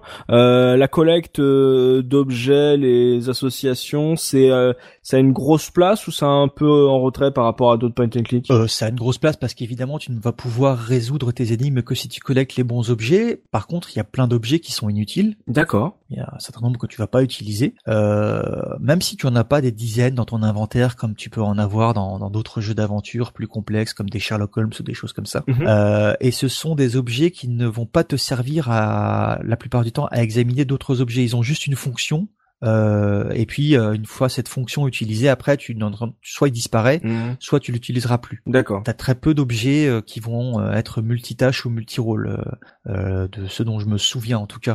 À- en tout cas, les objets après, c'est pas toujours évident, comme dans la plupart des point and click de l'époque, dans des jeux pixelisés comme ça, de les trouver. Oui, d'accord. Mais ils se, dé- ils se détachent pas forcément du décor. Non, non, non. Aujourd'hui, tu peux avoir des aides quand tu appuies sur tabulation, ils sont mis en surbrillance pour que tu les vois bien, Mm. ou même sur des remakes ou sur des portages d'anciens jeux, euh, il y a souvent cette option-là qui est euh, qui est mise en exergue parce que euh, bah il y a des gens qui aiment pas tout simplement regarder une image avec insistance et essayer de fouiller pour trouver le le, le bon truc. C'est vrai que ça peut être rapidement pénible. Euh, ça peut être un des défauts et ça peut être le cas dans dans les Monkey Island de te dire euh, dans cet amas de pixels, même si c'était plutôt bien foutu pour l'époque, dans cet amas de Mm. pixels, je passe à côté de l'objet qui me qui me bloque depuis trois jours ou depuis plus longtemps et j'arrive pas à avancer. Quoi. Ouais, donc euh, de- des objets, pas mal de de, de discussions. euh, on a parlé justement là dans le 2 qu'il y avait du voyage en bateau. Il y a des sortes, euh, même dans le 1, des, des petits. Je sais qu'il y a des duels, mais euh, euh, les petites, on va dire des petites séquences de gameplay un peu euh, uniques. C'est régulier ou c'est vraiment euh, très exceptionnel dans, dans le jeu? Alors il y a le concours de crachat dans le 2 et puis le truc légendaire et mythique dont on ne peut pas ne pas parler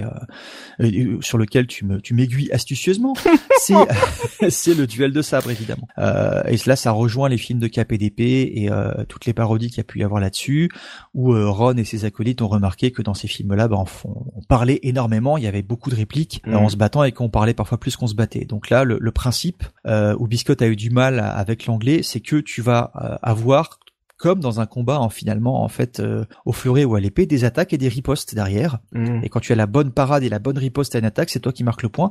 Là, c'est la même chose, sauf que ça va se passer avec des insultes. Donc tu vas lancer une insulte, euh, euh, ta mère chose du 2 et en short euh, sur la plage, Mhm. et puis l'autre, il va, il va te renvoyer à un concours comme ça d'insultes, un petit peu un battle d'insultes. Et s'il te répond correctement, bah c'est toi qui perds le point. Mhm. Et en fait, tu, euh, tu vas voir la reine du sabre pour apprendre un petit peu à manier l'épée, mais surtout, ça va te permettre d'apprendre les répliques de tous les pirates que tu vas croiser après sur l'île et de trouver euh, la bonne réplique à la bonne insulte. Tu, quand tu vas lancer la première fois une insulte que tu as entendue, tu n'auras pas forcément entendu la bonne réponse puisque justement toi tu auras perdu. Oui, Au ça. départ. Mhm. Donc tu lances l'insulte, le pirate qui est en face de toi va connaître la réponse ou non, et s'il la connaît, tu vas apprendre la parade à l'insulte que tu auras appris. Et comme ça, euh, c'est une phase qui pourrait être un petit peu longue et pénible. Euh, moi, j'en ai eu un petit peu marre, hein, j'avoue, quand j'ai rejoué, parce Mhm. que je me souvenais pas que ça avait été aussi long. Et si je me souvenais pas que ça avait été aussi long, c'est parce que j'avais adoré à l'époque voir les insultes et puis faire le, le, le relier les traits entre les insultes, euh, et, euh, entre les bonnes insultes et la bonne parade qu'il devait y avoir derrière. Mhm. Donc euh, ça, ça m'a pas dérangé du tout la première fois. Au contraire, on s'est éclaté avec ce truc-là. On a trouvé ça juste, euh, juste génial, quoi. Mhm. Et euh, là, par contre, en y rejoignant, j'ai trouvé ça un petit peu pénible, un petit peu long, Ouais. parce que je connaissais le truc. Mais c'est, euh, c'est vrai que ça, au niveau de l'écriture, c'est quelque chose d'énorme, quoi.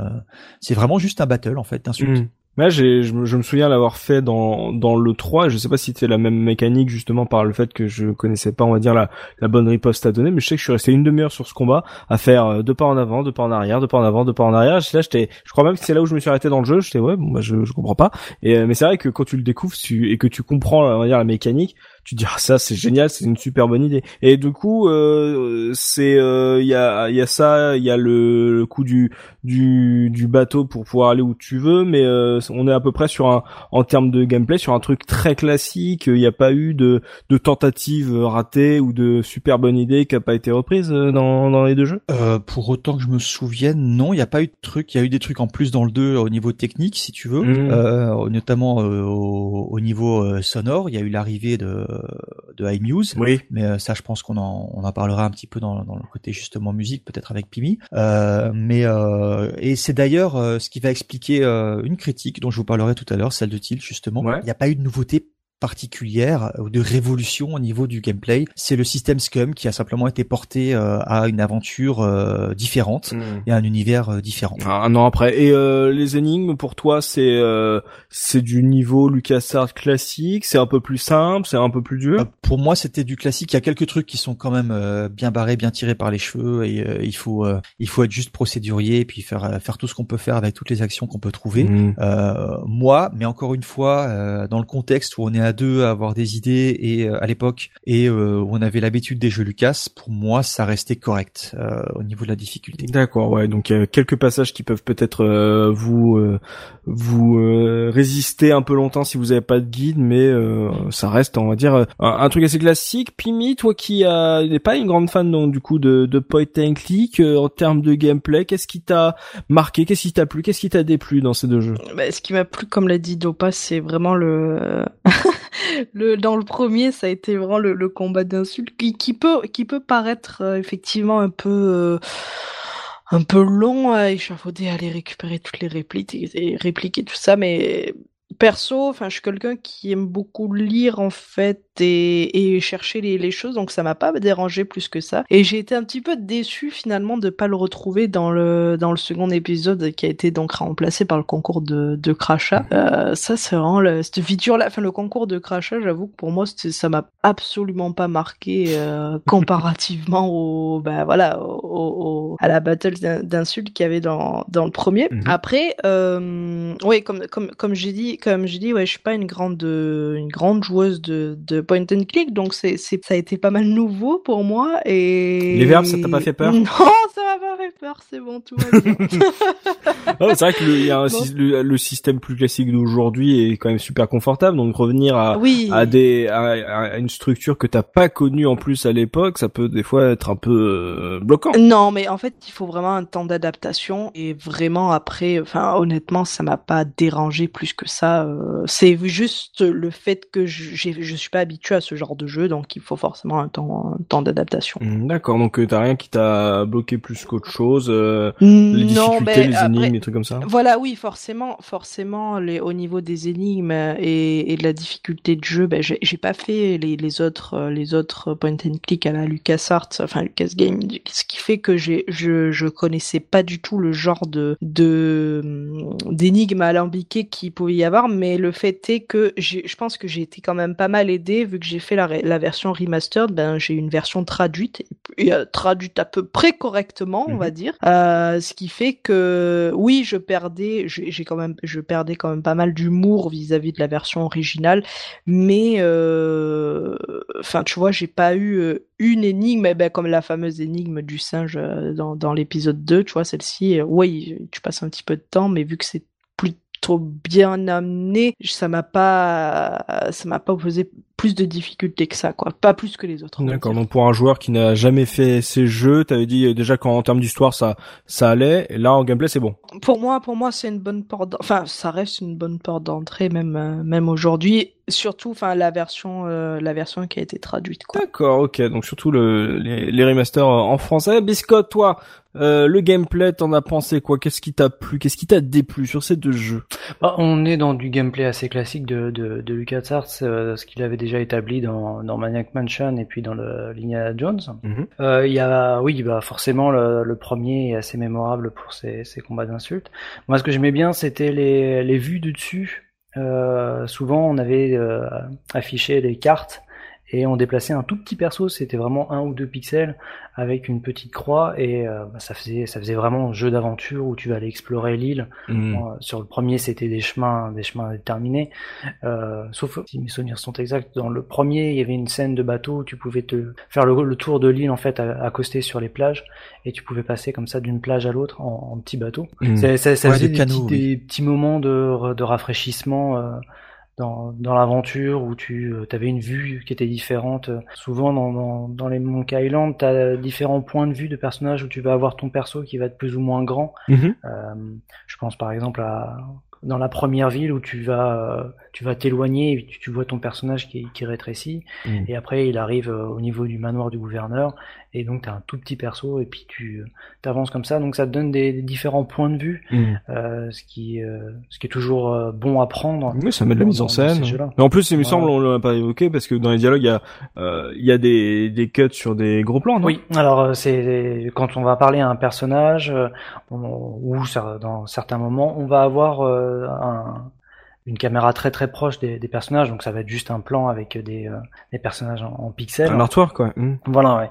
avec un ou deux petits effets, euh, mais dans un style qui est euh, qui est différent. Donc là, on n'est plus en, en, gros pixels, on est vraiment dans des illustrations de films d'époque de, de, pirates avec hmm. des expressions, et ça ça donne encore plus d'identité au, personnage. Quand on va discuter avec un pirate, on va voir sa, sa sale trogne avec vraiment son, son sa sa bouche là où il y a trois dents, ce genre de mhm. choses, ou quand on va voir euh, Hélène pour la première fois, euh, voilà, ça va être euh, la, la, très belle femme. Et donc ça va, être, ça va être vraiment des images marquantes et on va se rappeler de ces personnages quand on après on va retrouver des personnages à, taille à taille de mhm. pixels.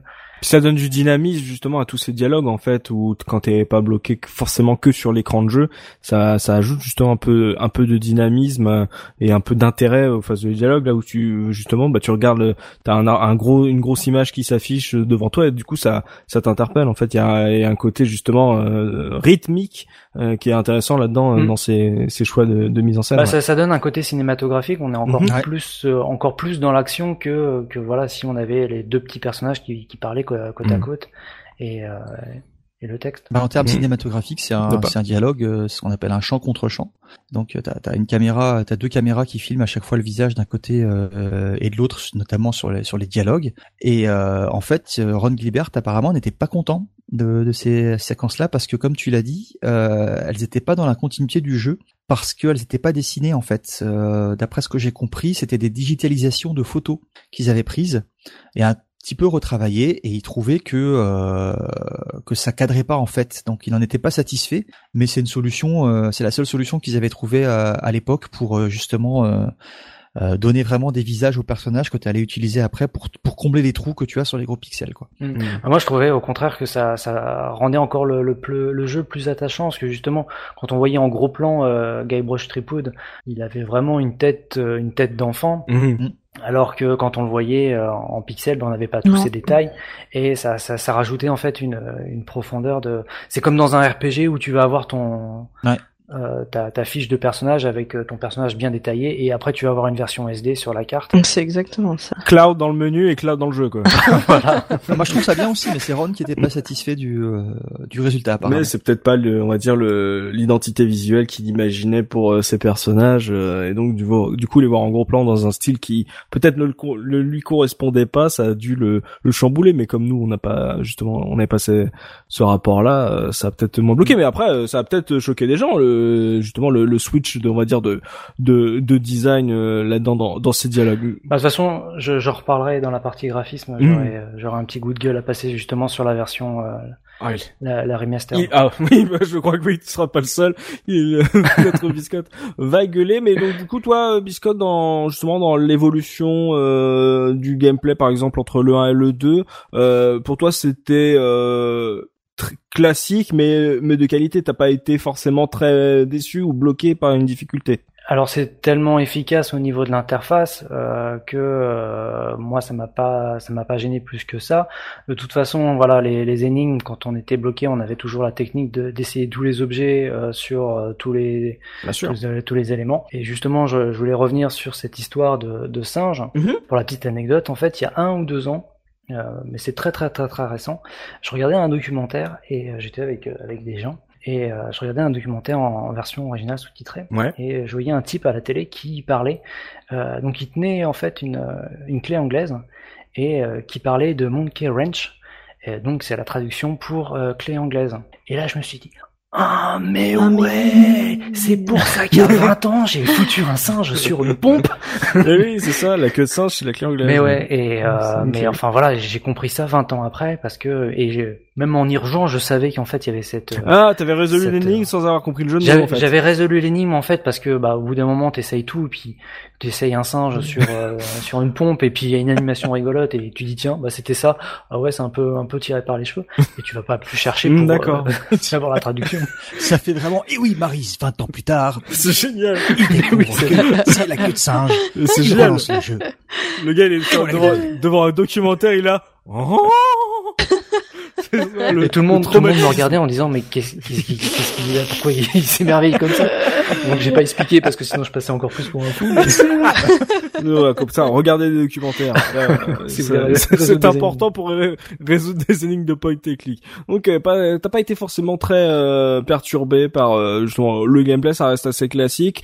Pimi nous a dit que voilà, c'est aujourd'hui ça reste euh, même jouable pour ceux qui n'ont pas connu justement cette structure de point and click euh, d'époque, c'est c'est tout à fait faisable. En plus maintenant, il y a des remasters si vous avez envie d'avoir encore plus de confort, à faire un point sur l'esthétique du jeu avec toi Biscotte justement. Donc artistiquement, techniquement, euh, comment t'as trouvé euh, ce jeu et sa suite Voilà, on a parlé de des changements de plan, on a parlé d'évolution des sprites qui sont de plus en plus petits ou plus gros, on a parlé de plan vertical on a parlé de plein de choses. Qu'est-ce que t'en as pensé? Alors bah, je vais repartir euh, sur euh, sur le tout premier et euh, bah, donc la première version auquel j'ai touché, donc il y avait que, 16 couleurs. Mhm.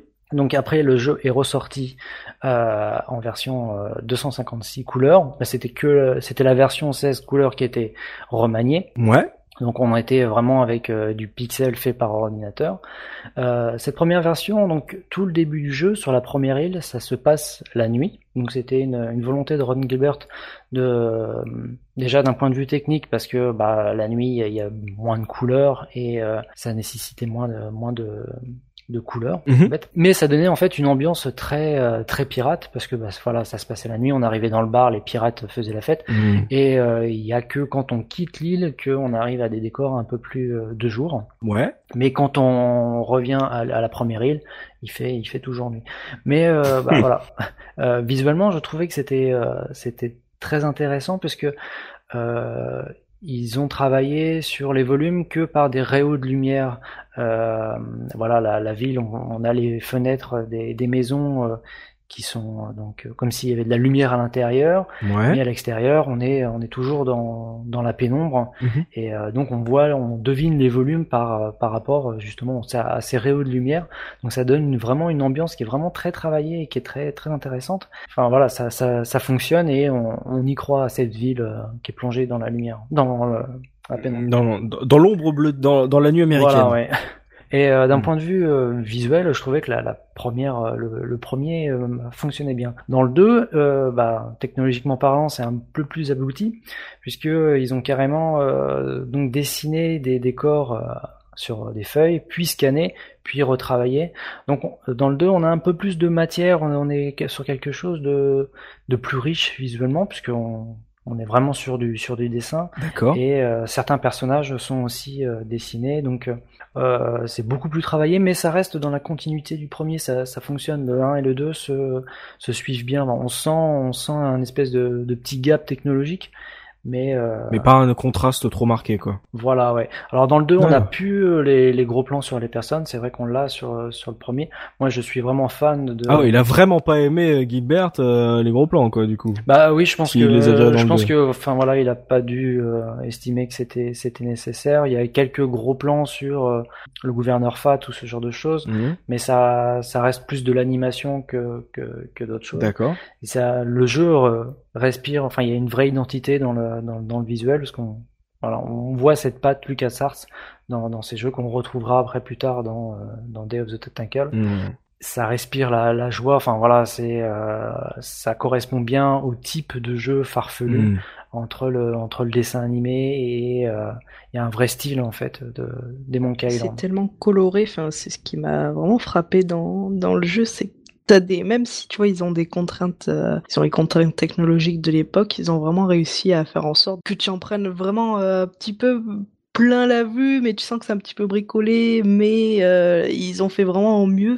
Pour moi, le- le- l'esthétique et comme tu dis, le, le réemploi de toutes ces techniques ont vraiment fait que je passais quand même pas mal de temps, puisque étant donné que j'ai joué sur la version remastered, tu, je passais pas mal de temps sur euh, le, tu pouvais switcher entre la version remaster et la version originale et je passais pas mal de temps sur la ré- version originale, peut-être plus que sur la version remastered parce que tu vois vraiment euh, tout le petit travail qui a été fait à l'époque que je trouvais vraiment euh, vraiment génial quoi. Et du coup, Biscotte, toi, les gros plans, toi, ça t'avait plu, justement, le, même le, ma- malgré le, on va dire, la différence dans le design? Mais je trouve, enfin pour moi c'était, je pensais que c'était vraiment euh, à l'époque, je pensais vraiment que c'était euh, souhaité en fait. C'était vraiment l'intention de, de dire que on fait pas un gros plan euh, pour faire un gros plan bêtement, mais c'est aussi pour donner une autre vision des personnages. Mhm. Comme si, enfin voilà, tu t'allais te rapprocher du personnage, bah forcément tu t'attends à avoir plus de détails Ouais. et ce traité hyper réaliste des, des personnages, donner de la, du caractère aux personnages, donner de, la, de la force. Tu comprenais plus pourquoi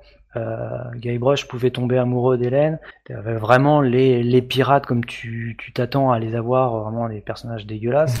Euh, Il y a d'autres personnages en fait euh, qui vont faire partie de ton équipe. euh, dans, dans le navire, euh, je pense, j'ai perdu le, le nom là, mais euh, un gars super costaud avec un cigare, avec un bandeau sur l'œil, on dirait du Dolph Lundgren, mais euh, euh, ça, ça, ça donne une épaisseur au, au personnage parce que, euh, qui est utile au jeu. C'est pas, c'est pas gratuit. Quoi. Mhm, ça t'a- ça t'a aidé à, à, à justement à t'attacher au personnage qui a été présenté euh, de, dans un univers tout, tout neuf donc du coup en plus donc euh, ça t'aide à, justement à, à t'attacher à, à tes héros euh, aux antagonistes aux, aux personnages secondaires Dopa euh, toi ça t'a plu visuellement? Est-ce que t'as senti un bon gap euh, entre le 1 et le 2 comment tu visuellement comment tu l'as l'as l'as pris ce, ce jeu de 90 Alors euh, très bien déjà parce que justement euh, ils sont arrivés à faire avec euh, trois bouts de pixels euh, des choses euh, géniales au niveau du ressenti et de la façon dont tu euh, tu as les ambiances. Euh, Biscotte a très bien expliqué comment ils avaient fait ça en travaillant sur les sur les lumières. La différence dans le 2, c'est que tu as une unicité un petit peu de, de ton. Par contre, ils ont travaillé différemment. Dans le premier, ils ont utilisé un, un logiciel qui s'appelle Deluxe Paint. Euh, qui est un petit peu le euh, à l'époque c'est enfin c'est le, le, Adobe d'hier si tu veux oui. euh, pour pour tout ce qui était euh, édition tous les jeux étaient faits euh, très souvent avec Deluxe Paint on en parlait beaucoup Mm. on en avait tous une version qui était forcément pas officielle parce que ça coûtait très très cher à l'époque Mmh. comme logiciel alors qu'aujourd'hui ça nous ferait vraiment rigoler et, et en fait ce qu'ils faisaient ce qu'ils ont fait sur le deuxième jeu a priori c'est qu'ils ont travaillé d'abord sur du dessin euh, sur, sur, du dessin classique et qu'ensuite le dessin classique ils l'ont pixelisé si tu veux. Dans le dans la démarche de, de fabrication du jeu euh, c'était un petit peu différent. Donc ils sont arrivés à un résultat qui était similaire et ils sont restés de toute façon dans des palettes et des tons qui correspondaient à, à ce qu'ils avaient défini euh, dans la lignée du 1, même si ça se passait aussi de, de, de jour dans le 2. Euh, mais euh, mais ils travaillaient, ils ont travaillé un petit peu différemment. Et ça explique a priori pourquoi est-ce que les décors sont encore plus fouillés dans le 2 et encore plus détaillé, pour peu qu'on soit détaillé avec 256 couleurs et une définition euh, aussi limitée. Mais ça, ça, ça a professionnalisé un petit peu le travail sur le 2 et ça leur a permis d'avoir un peu plus de décors, plus de, euh, plus de choses d'ajouter dans le 2. Mmh. Moi, j'ai bien aimé euh, les deux. je les ai bien appréciés tous les deux sur le, sur le plan esthétique. J'avais aucun souci avec ça et, et j'ai même pas vu à l'époque. Moi, je voyais même pas la différence de, de, de qualité entre le, le, premier et le deuxième parce que entre le, le, le 16 couleurs et le 256 de la deuxième version, j'avais rejoué au premier en 256 couleurs. Et, mais euh, parce que moi je suis pas familier familier de ce genre de, de différence, c'est ça se voit, il y a, y a, vraiment une grosse différence entre le 16 et le 256. Ah ouais, il ouais, y a une différence énorme. Enfin, ah ouais, c'est c'est comme si tu me demandais aujourd'hui la différence entre euh, du 1080p et du 4K. D'accord. Ah ouais, à ce point-là, ok. D'accord, ok, c'est cool. Donc euh, pour toi, ça, ça, ça t'a plu et toi, toi, t'es pas fort. Et par rapport au gros plan du 1, toi, t'étais fan, pas fan? Ah si, moi j'aimais bien ça. Moi, euh, moi je trouvais Okay. ça super beau Mhm. euh, parce que ça faisait un petit peu de digitalisation Ouais, de, de, de, de visage. Donc c'était vraiment un petit peu comme si tu avais une photo version jeu vidéo du personnage. Moi, ça me plaisait beaucoup. Euh, le, le fait que Gilbert l'ait pas apprécié, ça, ça, ça reste de l'ordre de l'anecdote. Mhm. Moi, j'avais beaucoup apprécié ça. Et au contraire, pour moi, c'était euh, synonyme de, de puissance. Ils ont fait un super truc. Euh, Mon PC, il est capable d'afficher ça. C'est c'est super beau, c'est très bien. Euh, à, à l'époque, on avait à peu près la même réaction devant, je crois que c'était Pitfall. D'accord. Euh, non, c'était Pit Fighters qui utilisait des personnages digitalisés absolument immondes, mais c'était de la digitalisation de photos et ça t'avait ce rendu un petit peu euh, pseudo-photographique pixelisé.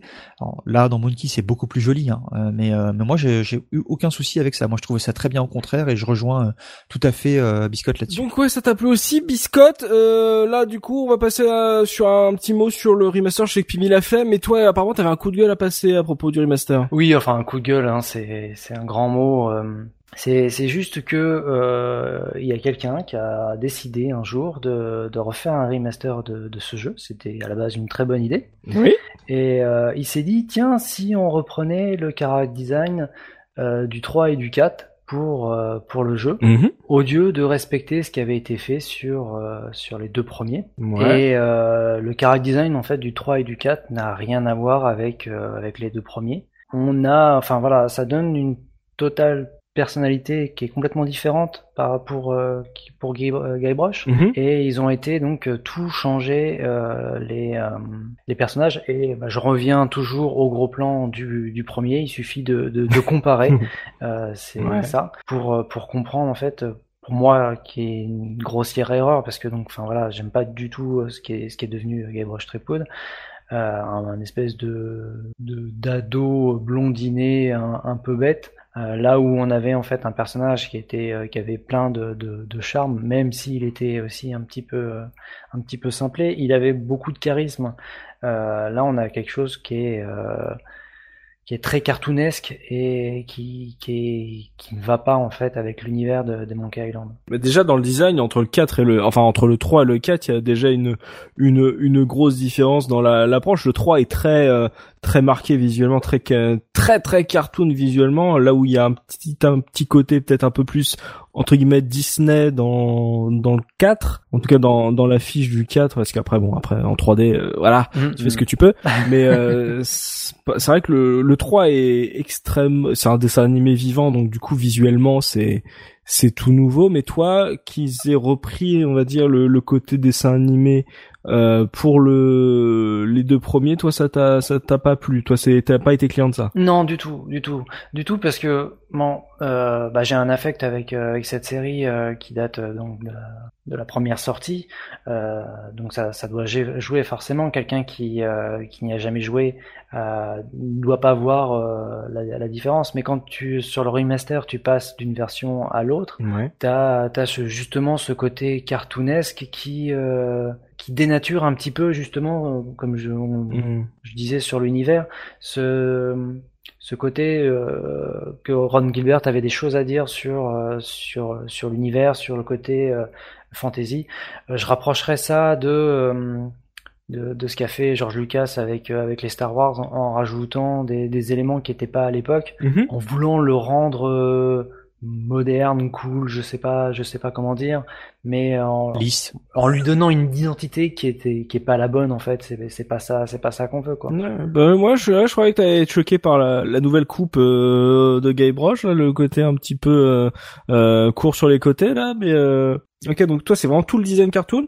Euh, Pimi, toi qui as fait le remaster, est-ce que ça t'a choqué? Bah écoute, non, parce que justement, euh, mmh. je, je, me demandais en fait pourquoi les gens, les gens euh, en avaient en, envers la, la, version remastered. Après, maintenant, maintenant j'entends les arguments de Biscotte, je comprends mieux. Mais étant donné que j'ai, fait le jeu ben, avec la version remastered, tu vois, ça m'a pas plus choqué que ça finalement. Et j'ai, enfin moi, euh, moi je l'aime bien cette version remastered. Je, je, dois être seul contre tous, mais je pense que c'est justement parce que je l'ai pas fait à l'époque et du coup j'ai pas, je me suis pas identifié autant au perso et à l'univers comme un Biscotte ou un Dopa euh, aurait pu le faire euh, quand ils l'ont fait. Mais non, non, moi, moi vraiment, euh, la, version remastered, d'autant plus que, voilà, comme, l'a dit Biscotte, on pouvait switcher entre les deux versions. Ils ont vraiment eu à cœur de recréer absolument tous les décors et les moindres détails qu'il y y avait dans le décor. Donc perso, euh, je, je, salue vraiment le, le, le, travail, euh, le travail qui a été effectué euh, sur ce remastered. Après, oui, maintenant que j'entends, j'entends ces arguments, je peux comprendre que les, les, les, les fans de la première heure, euh, effectivement, soient déçus de, de ce remastered. En tout cas, toi qui n'avais pas cet affect, ça t'a pas choqué plus que ça? Non, pas absolument pas, absolument pas. Ok, moi c'est un point. Si vous, pour ceux qui n'ont jamais joué à ces jeux, Dopa, toi, t'en as pensé quoi du, du remaster? Là, tu peux balancer un écran avec moi qui tend le doigt, qui fait objection. alors, alors euh, je, je, rejoins Biscotte. Le problème, c'est que euh, alors le remaster est, est euh, euh j'ai presque envie de l'appeler remake tu vois, mmh. parce que ça change pas l'histoire, mais ça change euh, justement beaucoup trop de choses, euh, et justement ils sont pas allés jusqu'à reproduire tous les détails pour moi. Je m'explique. Déjà, la le premier gros changement, c'est l'interface. Euh, si tu fais un remaster, pour moi, il faut garder l'interface originale, mmh. qu'elle soit plus belle, euh, peut-être plus agréable à utiliser, mais là, ils ont carrément changé le gameplay dans le système de jeu. C'est-à-dire qu'ils ont utilisé des, des choses qu'on voit aujourd'hui, euh, qu'on a vu dans des, des point and click plus récents, et pour moi, euh, Monkey Island, ça reste le système Scum et ça reste les verbes que tu as en bas à gauche et ton inventaire en bas à droite. Et moi, je suis très perturbé quand je passe d'une version à l'autre par cette absence d'inventaire dans la, la, version euh, euh, relookée, mhm. euh, remasterisée. Et ensuite, euh, j'ai la même sensation que Biscotte quand je passe de l'un à l'autre, que c'est pas du tout la même ambiance et la même chose qui se dégage du remaster et de la version originale. Et je pense que c'est un petit peu comme quand tu lis un bouquin et que tu vas voir son adaptation en film après. Il y aura forcément des raccourcis qui vont être faits, mais quand tu lis un bouquin, tu te fais certaines images de certains lieux dans ta tête, tu mets des voix sur les personnages, et évidemment, quand tu regardes le film, c'est jamais la même chose. Donc tu as toujours ce décalage-là, et parfois tu peux être surpris et te retrouver très loin de l'image que tu te faisais du jeu. Mhm. Avec Monkey Island, c'est un peu pareil, tu te doutes bien qu'en 16 ou 256 couleurs, on va pas avoir la même chose qu'avec les millions de couleurs qu'on a maintenant, et donc nous à l'époque, je pense qu'on comblait un petit peu tous ces vides-là, et que l'ambiance qui était recréée par ces jeux de lumière, par la façon dont les pixels étaient agencés, et dont euh, il voulait nous rendre les, euh, les les, les, ambiances, les impressions, les expressions, et ben nous on comblait les vides mmh. et on s'en faisait une image avec toute l'ambiance et avec tout le mélange de la cuisine qui se dégageait du reste, de la mise en scène, des textes, etc. Et ça, quand tu passes d'une version à l'autre, pour moi, ça colle vraiment pas du tout. Et je pense que c'est le cas pour pas mal de gens qui ont fait ce chemin-là entre l'ancienne et la nouvelle version. Euh, maintenant, le gros point fort du remaster, c'est que ça permettra sans doute à des gens qui n'auraient jamais joué à Monkey Island de l'essayer et de découvrir la qualité de son écriture. Mm. Parce que c'est vrai que je pense que c'est quand même difficile euh, de jouer d'emblée à la version de base. Je pense que ceux qui, qui le connaissaient pas vont s'amuser à regarder ce que c'était à l'époque et se dire oh t'as vu la bouille de pixels et de temps en temps passer dans ce sens-là plutôt euh, et découvrir le jeu avec les nouveaux graphismes que de jouer comme nous on l'a fait ou comme moi je l'ai fait en gardant euh, un petit peu la Madeleine et en restant sur le sur le gros amas de pixels.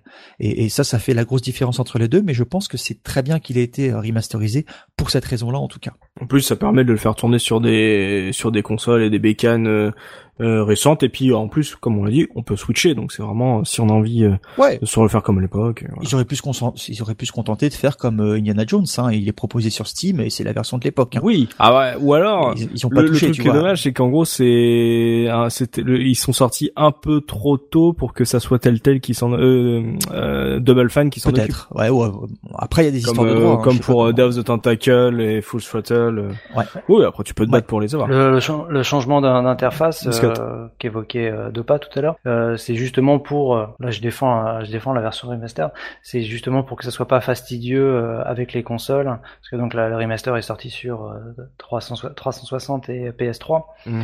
et, euh, et à devoir à, à- au Joy euh, aller choisir le verbe et, euh, et l'objet, c'est sûr que c'était un peu plus fastidieux. Là, on a une espèce de, de roue plus classique, enfin plus moderne, on va dire, Mhm. euh, qui, qui permet de- d'accélérer les, les, les interactions. Ouais. Objection. T'es t'es pas d'accord Je suis pas d'accord parce qu'ils auraient très bien pu assigner la croix directionnelle à, à la gestion de juste à se balader dans l'inventaire avec un bouton et le joystick pour déplacer le personnage par exemple, ça aurait très bien fonctionné. Mais après euh, ça reste une histoire de de la même façon que les graphismes sont plus agréables à apprécier pour quelqu'un qui n'a pas eu la version originale, je pense que l'interface est sans, est sans doute plus euh, intuitive euh, pour pour ceux qui découvrent le jeu comme ça. Mais euh, après si dans la philosophie, s'ils l'ont pas respecté dans l'ambiance graphique, euh, il est normal quelque part qu'il l'ait pas respecté dans l'agencement et dans le gameplay. Donc euh, ça se pardonne parce que euh, ça a été fait dans la même veine que, que les graphismes. Après, si c'était juste transposer le jeu, l'ancien jeu et le faire plus joli et, euh, et l'actualiser de ce côté-là, moi j'aurais préféré qu'il me garde une, une interface. Moi j'étais perdu juste avec cette interface-là, mais je comprends parfaitement que ça a été euh, ça a été remis au goût du jour pour que s'en- les gens s'en sortent sur toutes les plateformes aussi. Ok, Bon bah il y a des pour, il y a des contre, hein, chers auditeurs. Si vous voilà vous ça vous a plu, si vous vous avez préféré euh, justement l'ancienne version, même si vous aviez connu euh, le, même si vous n'aviez pas connu le jeu à l'époque, n'hésitez pas à le dire en, en commentaire sur euh, par rapport à ce remaster. Si vous l'avez quelle version a eu euh, vous a vous a le, le plus charmé Euh, Avant de passer à la revue de presse, on va se faire une petite pause musicale avec Pimi. On va parler du son de ce jeu. Qu'est-ce que ça vaut, Pimi? Eh ben, écoute, euh, comment dire, la, musique du premier jeu est, à mon sens intemporelle et légendaire parce que vraiment, enfin, c'est tu, tu les retrouves. euh, Enfin, quand on parle de Monkey Island aussi, on parle vraiment de Monkey Island pour sa musique et notamment le premier. En fait, il a été, euh, ça a été composé par euh, par quatre auteurs, donc Michael Land, euh, qui est vraiment l'un des compositeurs principaux de chez Lucas Game Film, enfin Lucasfilm Game puis LucasArts et il a il a travaillé euh, sur tous les Monkey Island mais aussi d'autres titres de la firme comme The Dig ou SimCity 4 plus récemment. Euh, on retrouve Barney Jones, Andy Newell qui a travaillé lui aussi sur Loom et les Sims ainsi que Patrick Mundy. Mhm. Euh, donc vraiment ces quatre là euh, à titre personnel ont vraiment fait un travail absolument extraordinaire sur sur les titres sur les titres de, du, du premier Monkey Island vraiment enfin je me lasse pas je me lasse pas d'écouter l'OST Mm. par la suite, le pour le second, donc le, le Check Revenge, l'équipe a légèrement été modifiée et de plus, euh, comme comme l'a dit Dopa précédemment, en fait, Michael Land a, a développé en compagnie de Peter McConnell. C'est il a permis en fait, enfin P- McConnell est rentré dans dans le dans le projet Monkey Island 2 grâce justement à, à ce développement d'un nouvel outil qui s'appelle euh, LimeMuse pour Interactive Music Streaming Engine, engine Mhm. et qui est un système, arrête-moi de pas hein, si, si je me trompe, mais c'est un système de qui permet de synchroniser euh, les pistes audio finalement avec les événements qui sont dans le jeu. Et c'est vraiment pour pallier à la frustration qu'avait Michael Land par rapport euh, au premier au premier Monkey Island. Et euh, on voit vraiment le résultat euh, le résultat qui qui transparaît finalement dans dans dans ce deuxième Monkey Island qui qui à mon sens vraiment change pas mal de choses au niveau au niveau de l'ambiance de l'ambiance musicale. C'est le début de la de la musique contextuelle en fait. Exactement, c'est exactement ça. Le le le système LiveMuse en fait, il a été réutilisé dans bon nombre des, des titres de chez Lucas Sartre, mais aussi d'autres. là, j'avoue, j'ai pas j'ai pas d'autres noms de, de noms en tête, mais bon, ça, ça a été quand même utilisé dans dans dans pas mal de titres. Mmh. Et il faut savoir, dans, comme je disais, dans le dans le deuxième, euh, seul Michael Land reste dans, dans l'équipe des, des compositeurs. Donc il y a eu il y a Peter McConnell qui euh, lui aussi est quand même pas mal connu euh, dans le monde du JV puisque son son travail se retrouve dans énormément de titres. Enfin j'ai vraiment halluciné lorsque j'ai vu sa, sa, sa, discographie. on retrouve ben, du Grim Fandango, du Full Throttle pour pour citer les, les titres typiques de chez LucasArts, mais aussi euh, il a il a il a quitté en fait euh, LucasArts euh, à la fin des années 90 début 2000 pour rejoindre Tim Schafer au sein de Double mmh. Fine et il continuera à composer bah, des titres jusqu'à aujourd'hui. On, on aura pu l'entendre dans Psychonaut ou la mmh. série des Sly Cooper. Donc vraiment un très un très grand monsieur. enfin, il y a eu Clint ba Bajakian euh, qui pareil a, a, pas mal composé pour des titres de chez euh, de chez LucasArts, donc Maniac Mansion ou, Indiana Jones et la machine infernale. Et euh, pareillement, il a il a il a composé jusqu'à récemment. On retrouve euh, certains de ses titres dans Uncharted Golden Abyss. Pareil, j'ai j'ai appris. Ah ouais. ouais, ouais, j'ai appris pas mal pas mal de petites choses. Question par rapport à, à l'OST, il me semble en plus que de pas vous en parler. Oui. et on n'a pas précisé. Il y a des doublages dans le jeu, enfin des des voix et tout? Dans le remastered, oui. Dans la version originale, non, euh, restez-moi si je me trompe, mais je n'ai plus de voix dans la version originale euh, et qui ont été intégrées dans euh, la version remastered. Laquelle version originale? Ah, euh, la version. Enfin, moi, je parle de la version PC, celle qui est sortie vraiment à l'époque. Alors, la version PC, effectivement, la première, il n'y a pas eu de voix. Voilà, ouais, c'est ça. Et dans le 2, par contre, il y a eu une version avec des doublages. Ok, laquelle du coup Tu me l'apprends? En CD-ROM, normalement. pour autant que je me souvienne, il y a une version qui était sortie avec des doublages. Que pour le 2 Que pour le 2, oui. mais je je, vais vérifier ça parce que vous me, vous me plongez dans le doute et je crois bien qu'il y a une édition CD-ROM qui était qui était sortie dans le 2 et puis euh, et puis on va vérifier ça mais je pense qu'il y a une euh, version CD-ROM qui était parce qu'en fait le doute vient du fait que Monkey Island 1 est sorti en CD-ROM aussi mais sans doublage. Mais c'est ça. et il était sorti notamment sur Mega CD d'accord. Donc euh, il y, avait pas de doublage à cette époque-là. Le, la qualité du son puisque justement on est dans la section sonore était largement meilleure. Et en sachant aussi que puisqu'on est euh, sur une période où euh, les cartes son commençaient à se développer. On avait le choix entre Adlib et Sound Blaster à l'époque. Généralement, le, le, jeu avait été salué pour sa, la très grande qualité de sa bande sonore. Mais tu pouvais aussi jouer avec des bips. Euh, il y a pas mal de joueurs qui avaient pas de carte son dans leur PC et qui jouaient avec avec des bips. Donc non, il n'y avait pas de doublage dans le 1 et puis dans, dans le 2, je vais vérifier ça pendant que Pimi continue son Oui, mais du coup, je me, je me demandais si les doublages qui ont été intégrés dans la version remastered euh, ben, sont les mêmes. Ceux du... Ouais, voilà, c'est ça, c'est ça. Maintenant, euh, maintenant là, j'avoue, je j'ai pas du tout la réponse euh, à cette question-là. Donc, si, si un poditeur ou même si Dopa dans la rapidité euh, de sa recherche pourrait pourrait nous renseigner, bah, mettez en commentaire. Voilà. exactement, exactement. Très bonne question. Est-ce que les doublages de la version CD du 2 sont les mêmes que dans le remaster du 2 ou est-ce qu'ils ont tout refait? Ouais, Là, là, là, là est la question. Bah, du coup, le, le pour le premier, il y a des doublages et ce qui fait que, bah, je pense qu'ils les ont fait exprès ex- enfin exprès pour euh, pour le remaster du coup hmm. si doublage il y avait pas eu auparavant. Bah, on garde la surprise pour deux pas pour euh, les anecdotes vas-y. Et pour et donc pour le l'OST qu'est-ce que tu vas nous proposer? Ben dans le ben vous avez dû l'entendre dans dans la première interlude hein, j'ai choisi euh,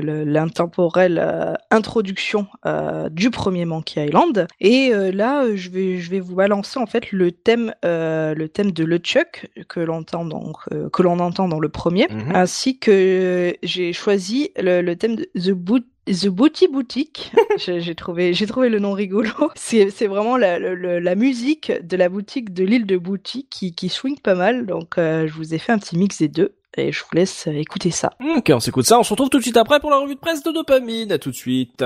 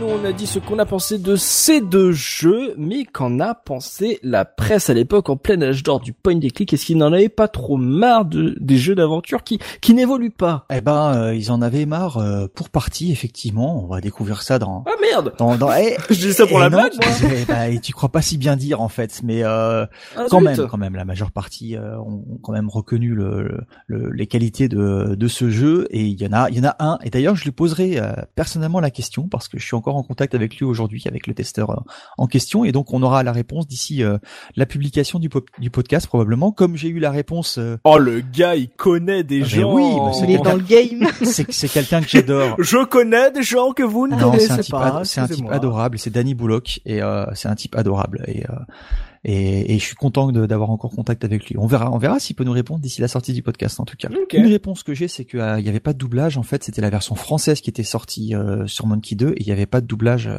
euh, des dialogues à cette époque-là. Donc c'est moi qui me suis totalement fourvoyé, euh, D'accord. que, je, que, que je sois maudit jusqu'à la cinquantième Oh. génération. Pauvre de mon fils.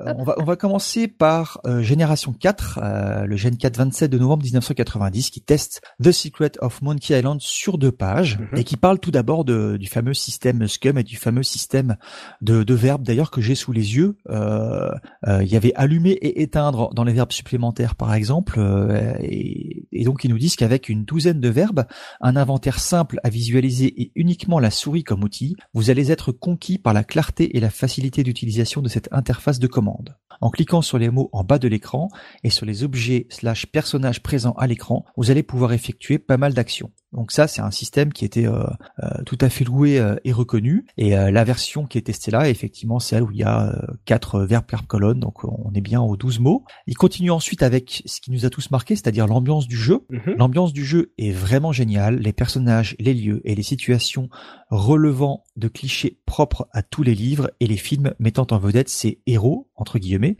et c'est pas moi qui le dis, qui puisait, l'humour est toujours aussi dévastateur, ce qui est normal puisque c'est l'auteur de Maniac Mansion, Zack McCracken et Indiana Jones qui est à l'origine du scénario. Hmm. Ça se termine avec un intérêt à 95%, des graphismes à 88, une animation à 90, un son à 71 et une jouabilité étrangement notée à 30%. Alors je sais pas sur quel critère il met ça puisque justement il dit que que l'interface est excellente. Ouais, c'est parce que voilà, comme tu peux pas sauter sur les plateformes, comme c'est du pot and click, euh, c'est pas sur le, Voilà, c'est ça. c'est pas sur le gameplay que le jeu, se- c'est un peu bizarre. Ouais, je pense que je, je pense que c'était à peu près dans cette dans, dans cette eau-là. Et là, j'en ai trouvé, j'ai trouvé un petit test euh, assez original d'un certain euh, Trazom, Mhm. alias Nourdine Nini, qui euh, qui sévit encore aujourd'hui sur Gameblog, de, du test de la sortie import du euh, de sur Sega CD. Oh.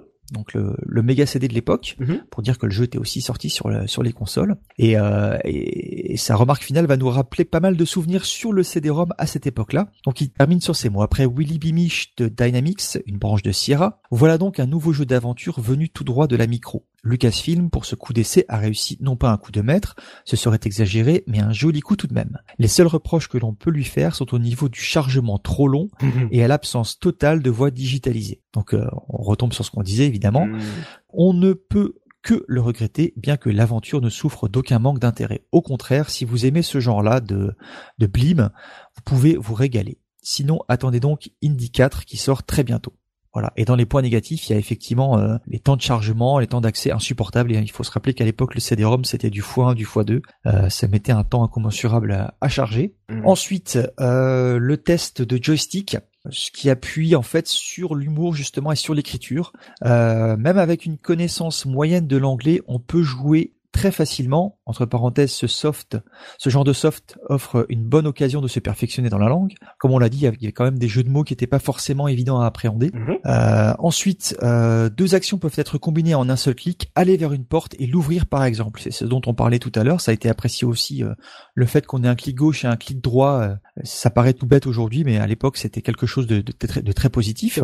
Il y a aussi la logique interne du jeu en revanche est élaborée. Si vous revenez quelque part, il sera tenu compte de l'impression qu'aura laissé votre première visite. La progression de plus n'est pas linéaire, comme il existe plusieurs moyens de résoudre une énigme, le jeu ne risque pas d'être répétitif. Bon, Mm. tu risques d'être coincé sur les énigmes, mais euh, tu fais pas 20 fois la même chose, quoi. Le- Voilà. Après, le, fait qu'il ait tenu compte de ta première visite et de l'impression que t'as laissé, c'est Ouais. des choses qu'on entend aujourd'hui euh, Bah, dans les oui. jeux d'aventure en disant que tu vas avoir une réputation, etc. À l'époque, c'était simplement le fait qu'on te repropose pas les mêmes dialogues plus tard. quoi. Oui. Voilà. Bon, Oui, c'est assez amusant de, de, de relever ça. Ensuite, la euh, critique qui m'a fait sourire, c'était la première sur laquelle je suis tombé, c'est celle justement de Danny Bullock dans euh, le tilt numéro 82 que je voulais choisir au départ pour la, couverture. Ouais. Et en fait, euh, lui, je sais pas s'il avait enchaîné les, les tests justement des jeux Lucas ou si il était blasé, mais en tout cas, il est assez mots. Il y a vraiment peu de choses à dire sur The Secret of Monkey Island, car son système de jeu est totalement identique au précédent logiciel de la société. Zack McCracken, Indiana Jones, etc. Il en est de même pour les graphismes, l'animation et le son, qui, somme toute, sont de bonne facture.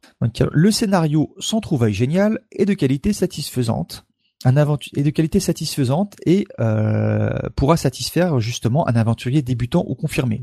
Voilà. Conclusion, The Secret of Monkey Island est un de ces bons jeux d'aventure qui paraissent régulièrement. Il n'a rien d'exceptionnel, mais il procure de longues heures de passionnantes recherches. Je le recommande donc uniquement aux mordus des aventures en tout genre. Aux autres, je dirais qu'il ne rate rien d'impérissable. ah ouais, le prix de vente de ah ouais quand même.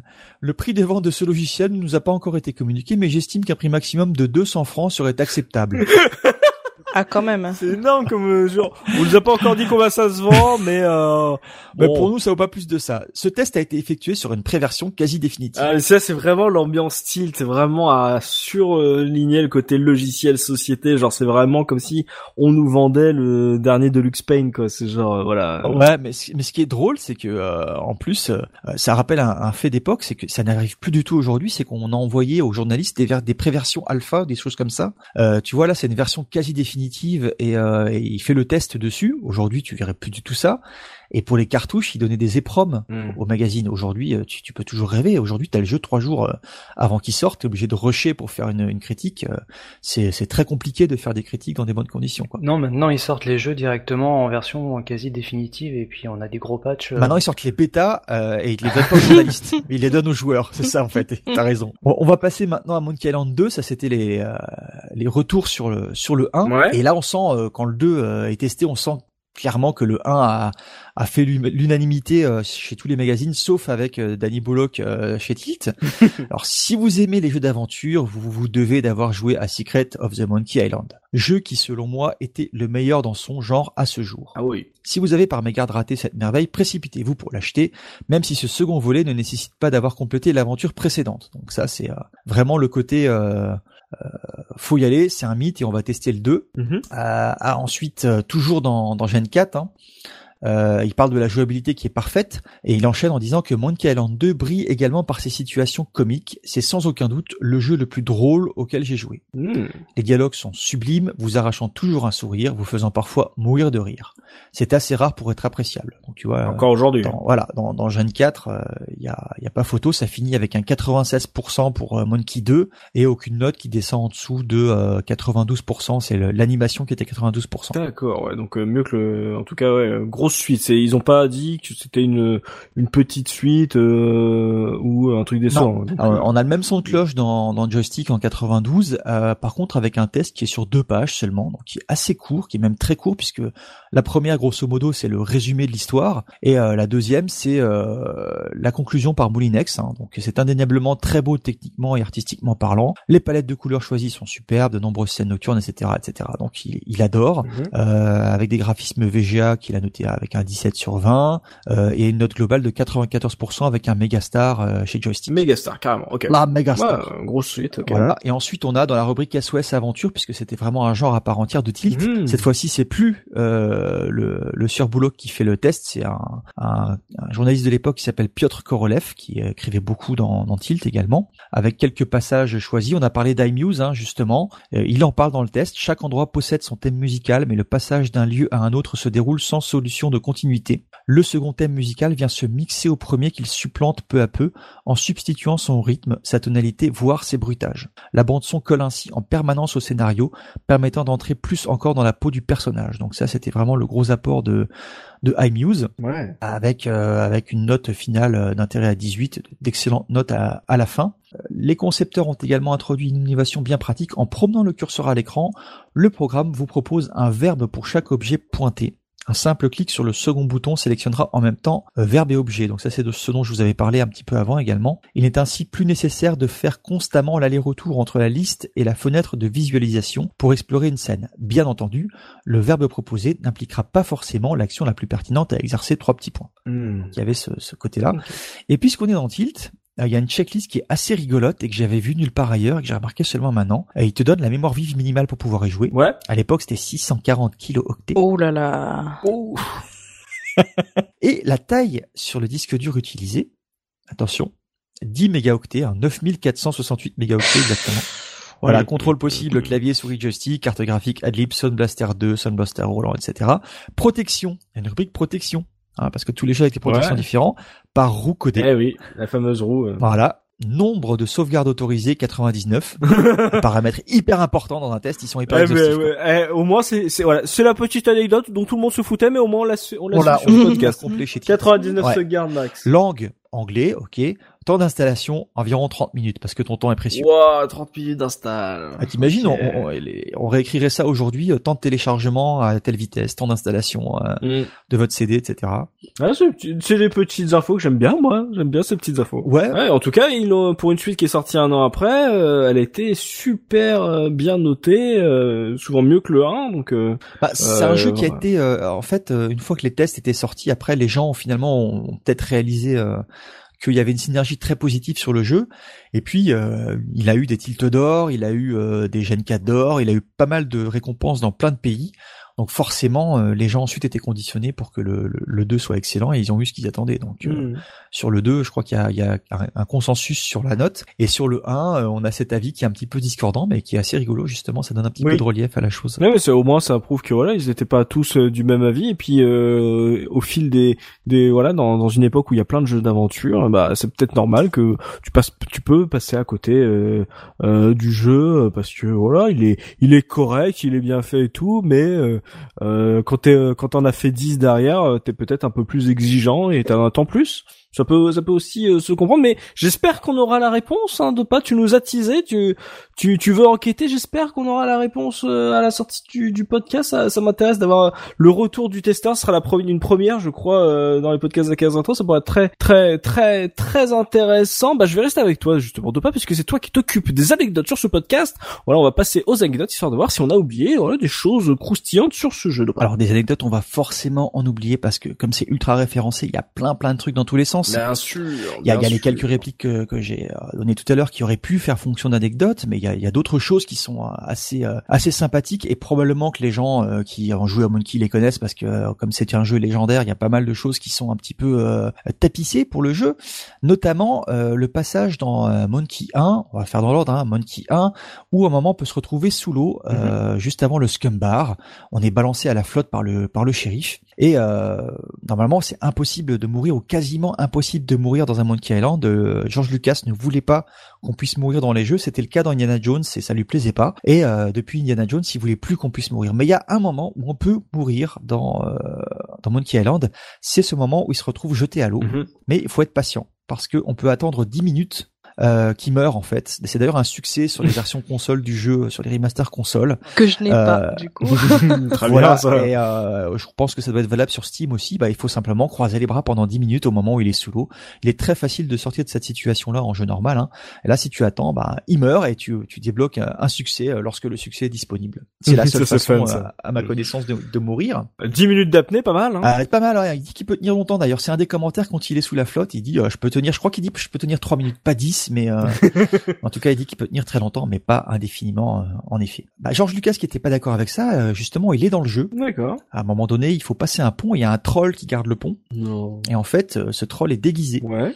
C'est un humain qui est déguisé, et l'humain qui est à l'intérieur, c'est justement George Lucas. Euh, donc, je sais pas s'il y a eu une petite blague entre eux, hein, parce que euh, tu lui fais quand même bouffer un poisson bien puant pour passer le le pont, euh, en, en- en sachant que en fait, euh, le, le hareng rouge qu'il lui donne, c'est aussi un jeu de mots Ouais. euh, avec un, un leurre et un leurre en anglais, ça se dit hareng rouge en fait. Et c'est une expression cinématographique pour tromper le spectateur, c'est-à-dire que tu vas l'envoyer sur une fausse piste pour ensuite justement avoir un Deus ex machina pour pour révéler quelque chose d'incroyable et, et, qui retombe sur ses sur ses pattes.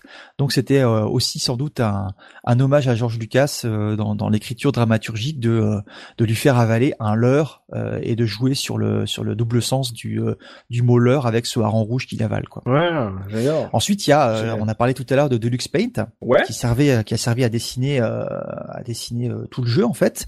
Et dans Deluxe Paint, l'extension des fichiers qui s'appelait, qui, qui était utilisé, c'est ça s'appelait des brushes mhm. en fait. Et au départ, le personnage, bah, il l'appelait juste Guy, il lui avait pas donné de nom. Donc vous ferez le raccourci et, l'équation vous-même. Hein. C'était Guy et le fichier brush, ça a donné Guy Brush. Donc ils ont fini par l'appeler comme ça suite à l'utilisation du logiciel Deluxe Paint. Et puis finalement, c'est resté, il s'est appelé donc Guybrush Threepwood de, de cette façon-là. Ouais, ça c'est c'est incroyable cette anecdote. C'est vraiment le genre ah il s'appelle Guy. Et le mec il regarde. Ah, j'imagine voir son écran Guybrush. Eh en fait j'ai une idée les gars.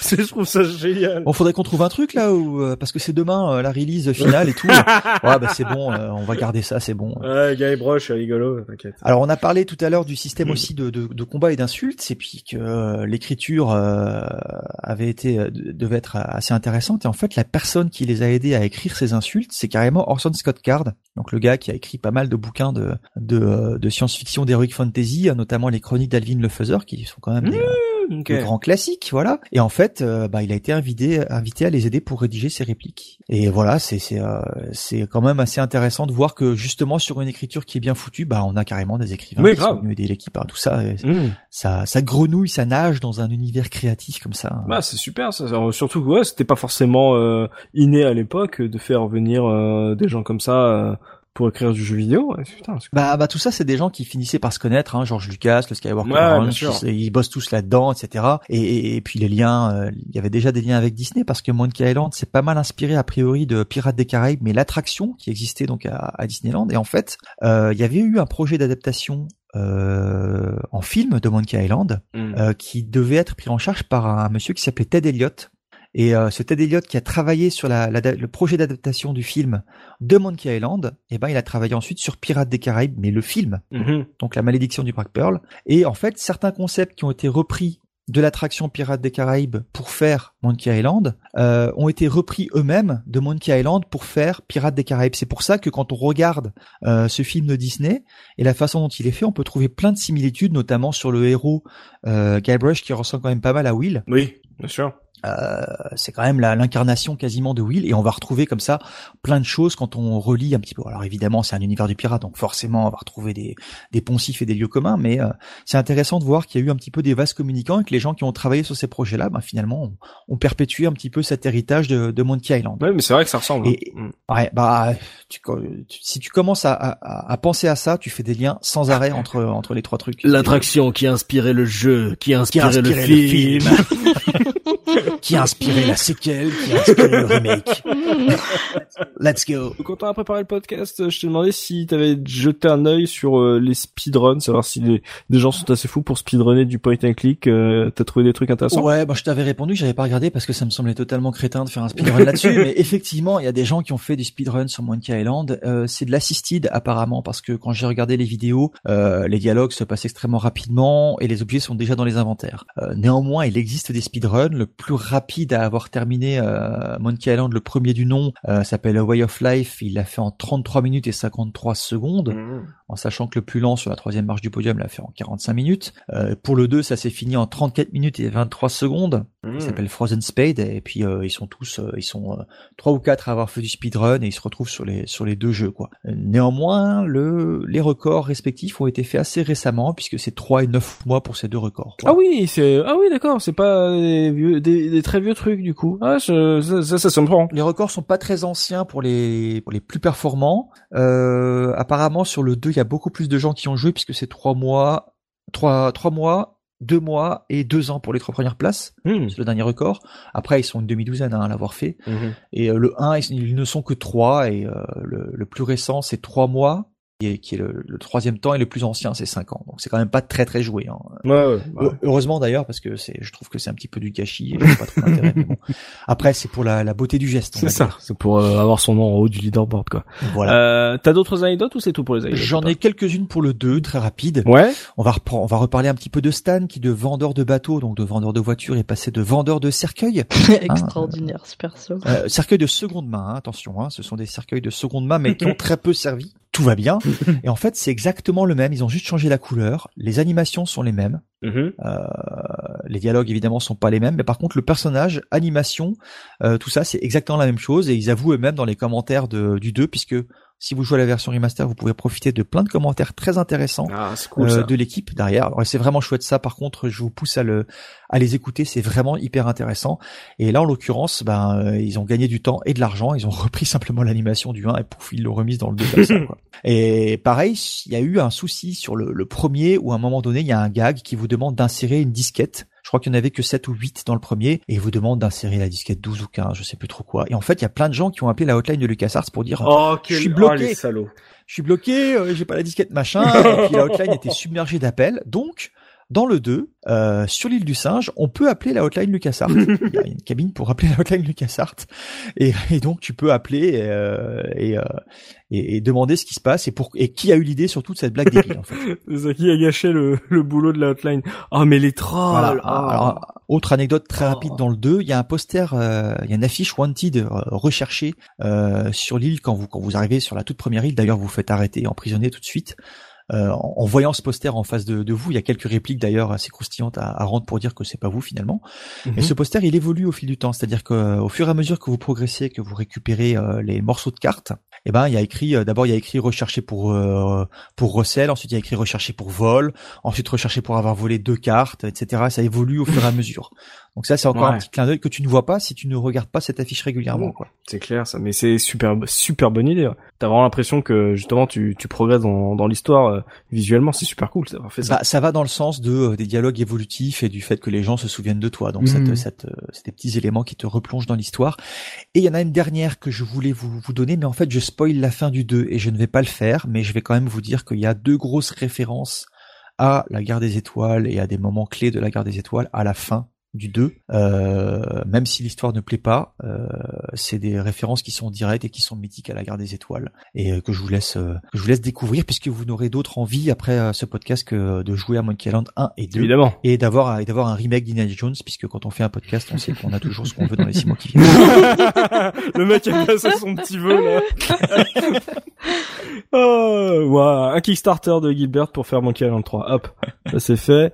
Ça pourrait être sympa. Euh, bah du coup, on va pouvoir parler pognon maintenant avec Biscotte qui va nous dire combien ça coûte si on a envie de se refaire ces jeux aujourd'hui, Biscotte. Bah alors le, le jeu donc il est ressorti euh, en 2009 en version remaster, donc on le trouve assez facilement que ça soit sur PC ou console. Hmm. Alors la version euh, Big Box euh, des versions des versions PC CD-ROM, donc l'ancienne version on va la trouver entre 20 et 30 euros. D'accord. Euh, la version, euh, la spéciale édition, donc la version remastered, euh, version console, donc PS3 et 360, on va la trouver aux alentours de 20 euros ce qui est encore assez cher, je trouve, pour grave pour des versions PS3. Et c'est ils étaient sortis en physique ou c'est que des, des maths? Alors là, c'est du physique. C'est que c'est physique. Alors en version des maths, euh, la version euh, la version des maths PC on, et la version d'ailleurs euh, console, on va les trouver à 5 euros par, épi enfin, par, par épisode. Mhm. donc bah, je vous conseille de vous tourner version des maths si vous voulez jouer aux, versions, aux jeux actuellement, mhm, que ce soit sur PC ou sur console. Mhm. Et euh, bah, j'ai quand même trouvé quelques petits prix de l'escroc. Et euh, bah tiens, euh, dopamine, comme tu as beaucoup parlé, je vais te reposer une question. à combien estimerais-tu une version Mac d'une d'une big box du premier épisode encore scellée parce que c'est important? Ouais. Je te, je te la fais à combien en fait cette version là Donc version Mac du premier encore scellée. Est-ce que j'ai droit à une question? Alors un petit indice, c'est plus. D'accord. Et, et, et, la nationalité du vendeur, c'est quoi? Ah, c'est allemand. Comment il dit ça Ah, bah, c'est allemand, forcément. Ah. c'est l'évidence. Ah, euh, pour un truc comme ça d'un jeu mythique, euh, moi je vais à 1000 euros. Alors c'est presque, c'est 1499 euros. Oh, Ah, tu vois? Ouais, Dans ma tête, je t'ai, mais il est totalement fou. J'hésitais à dire 1200. Alors, sachant que c'est pas le pire. Quoi Parce que j'ai trouvé aussi. Alors là, c'est une vente qui est pas encore, euh, qui est encore, en, qui est en cours sur eBay. Mhm. Et euh, il n'y a pas si longtemps que ça, euh, il y a euh, un jeu qui est, qui est toujours aussi euh, sous scellé, euh, signé par euh, Ron Gilbert. Oula et euh, qui a été vendu à 1999. Oh. Ouais, mais là c'est vraiment euh, la collection, c'est c'est la signature là. Voilà, voilà. Ah ouais, ah oui. Euh, alors je les je les mettrai pas, mais euh, ça me choque moins, tu vois. c'est euh, Ouais, après tu peux tu peux faire un geste inconsidéré parce qu'il y a la signature, etc. si en plus il est sous scellé et tout. Ce qui serait intéressant de savoir, c'est s'il a vraiment signé des boîtes. ça, ça, c'est encore autre chose. hein. Bah, ce qui est, ce qui est étonnant, c'est Le que signé George donc, Lucas. euh, c'est euh, donc euh, sous scellé et que c'est marqué signé et il y a des photos en fait de tous les côtés, mais euh, de- sur aucune des photos tu vois la signature. Oula. Ouais. Ah ouais. Ouais, Donc, euh, d'accord. ça Eh. pue un petit peu quand même. Vous sentez Ouais. cette autre Ouais, hein, ça, ça pue, hein. Mm, mm. Uh-huh. Ouais, ça pue. hein. c'est ça, le mec. Hey, il y a une signature. Elle est où? Non, mais j'ai oublié de prendre la photo. Sur le ticket de caisse. Elle est à l'intérieur du scellé. On n'a pas compris, mais. Ah, ouais, du coup, ouais, non, j'ai beaucoup moins envie de le. Ouais, non. Bah, je, je, je la regarderai cette euh, cette annonce là parce que euh, si le mec me vend du rêve euh, et après il te dit euh, non mais non mais c'est caché, t'inquiète. Après, peut-être qu'il voulait dire le, le jeu est signé Ron Gilbert.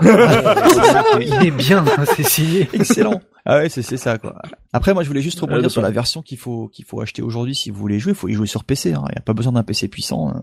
Et c'est là qu'il sera le moins cher, je pense. En plus, il y a régulièrement des promotions. Au moment où on enregistre le podcast, euh, l'édition spéciale, elle est à moins 66%. Je sais pas combien. Ça fait quoi? Ça fait 2 3 euros même pas. Euh, sur GOG, euh, il y a les deux premiers. Il y avait les deux premiers pour euh, les trois premiers même, je crois, pour 10 euros. Donc, euh, faut faut y jouer sur PC. C'est là qu'il sera le moins cher, à moins de tomber sur une occasion euh, en broc ou quelque chose comme ça où il sera vraiment pas cher. Puis euh, si vous le trouvez en broc euh, et que vous avez encore un lecteur euh, ou de disquette ou de CD euh, sur votre PC, euh, faut faut lancer ScumV euh, pour le, le faire tourner. Donc y a- ça demande quand même encore un petit peu de bidouille. Après, si vous êtes fan de jeux d'aventure, j'imagine que votre config est déjà tout préparé. Mais c'est vrai qu'actuellement, les versions remaster, comme elles contiennent euh, le graphiquement la, la version d'origine, euh, on voit mal comment, euh, si c'est juste pour jouer au jeu, bah faut se jeter dessus sur celle-là, quoi. C'est Ouais, bah là sur Steam, t'as les, c'est 2,78€ chaque en, en promo, donc pour euh, 5 euros, 5 euros et demi, tu as les, les deux jeux. T'as deux jeux cultes pour 5 On va euros. pas,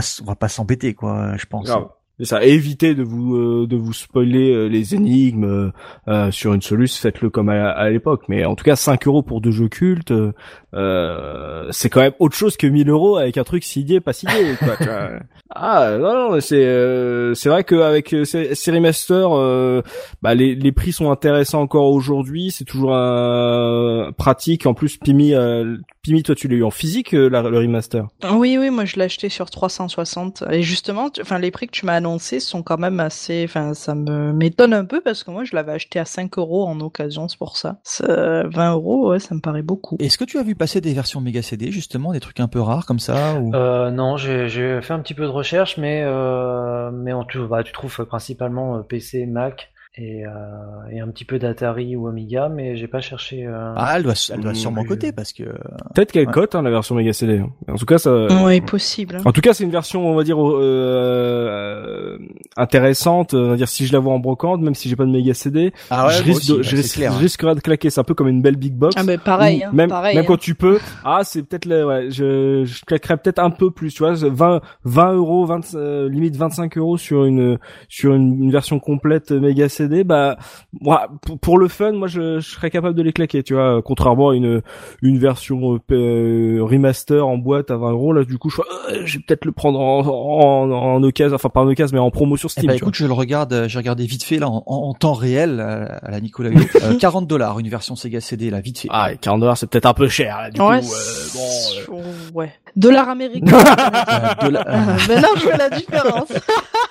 Pimi est au, est au Québec, on le saura. Non, non, et euh, ouais, ouais, c'est 30, 30 à, ouais, 30 à 45 là, je, je vois à peu près. Et Pimi va aller faire les brocantes maintenant. Ah mais mais les non, les ventes de garage, s'il te plaît. Vente de Ah, garage. des garages. Ah. Ah, Oui. excuse-moi là, ça a pas de bon sens. ce que On va aller magasiner un peu. Voilà.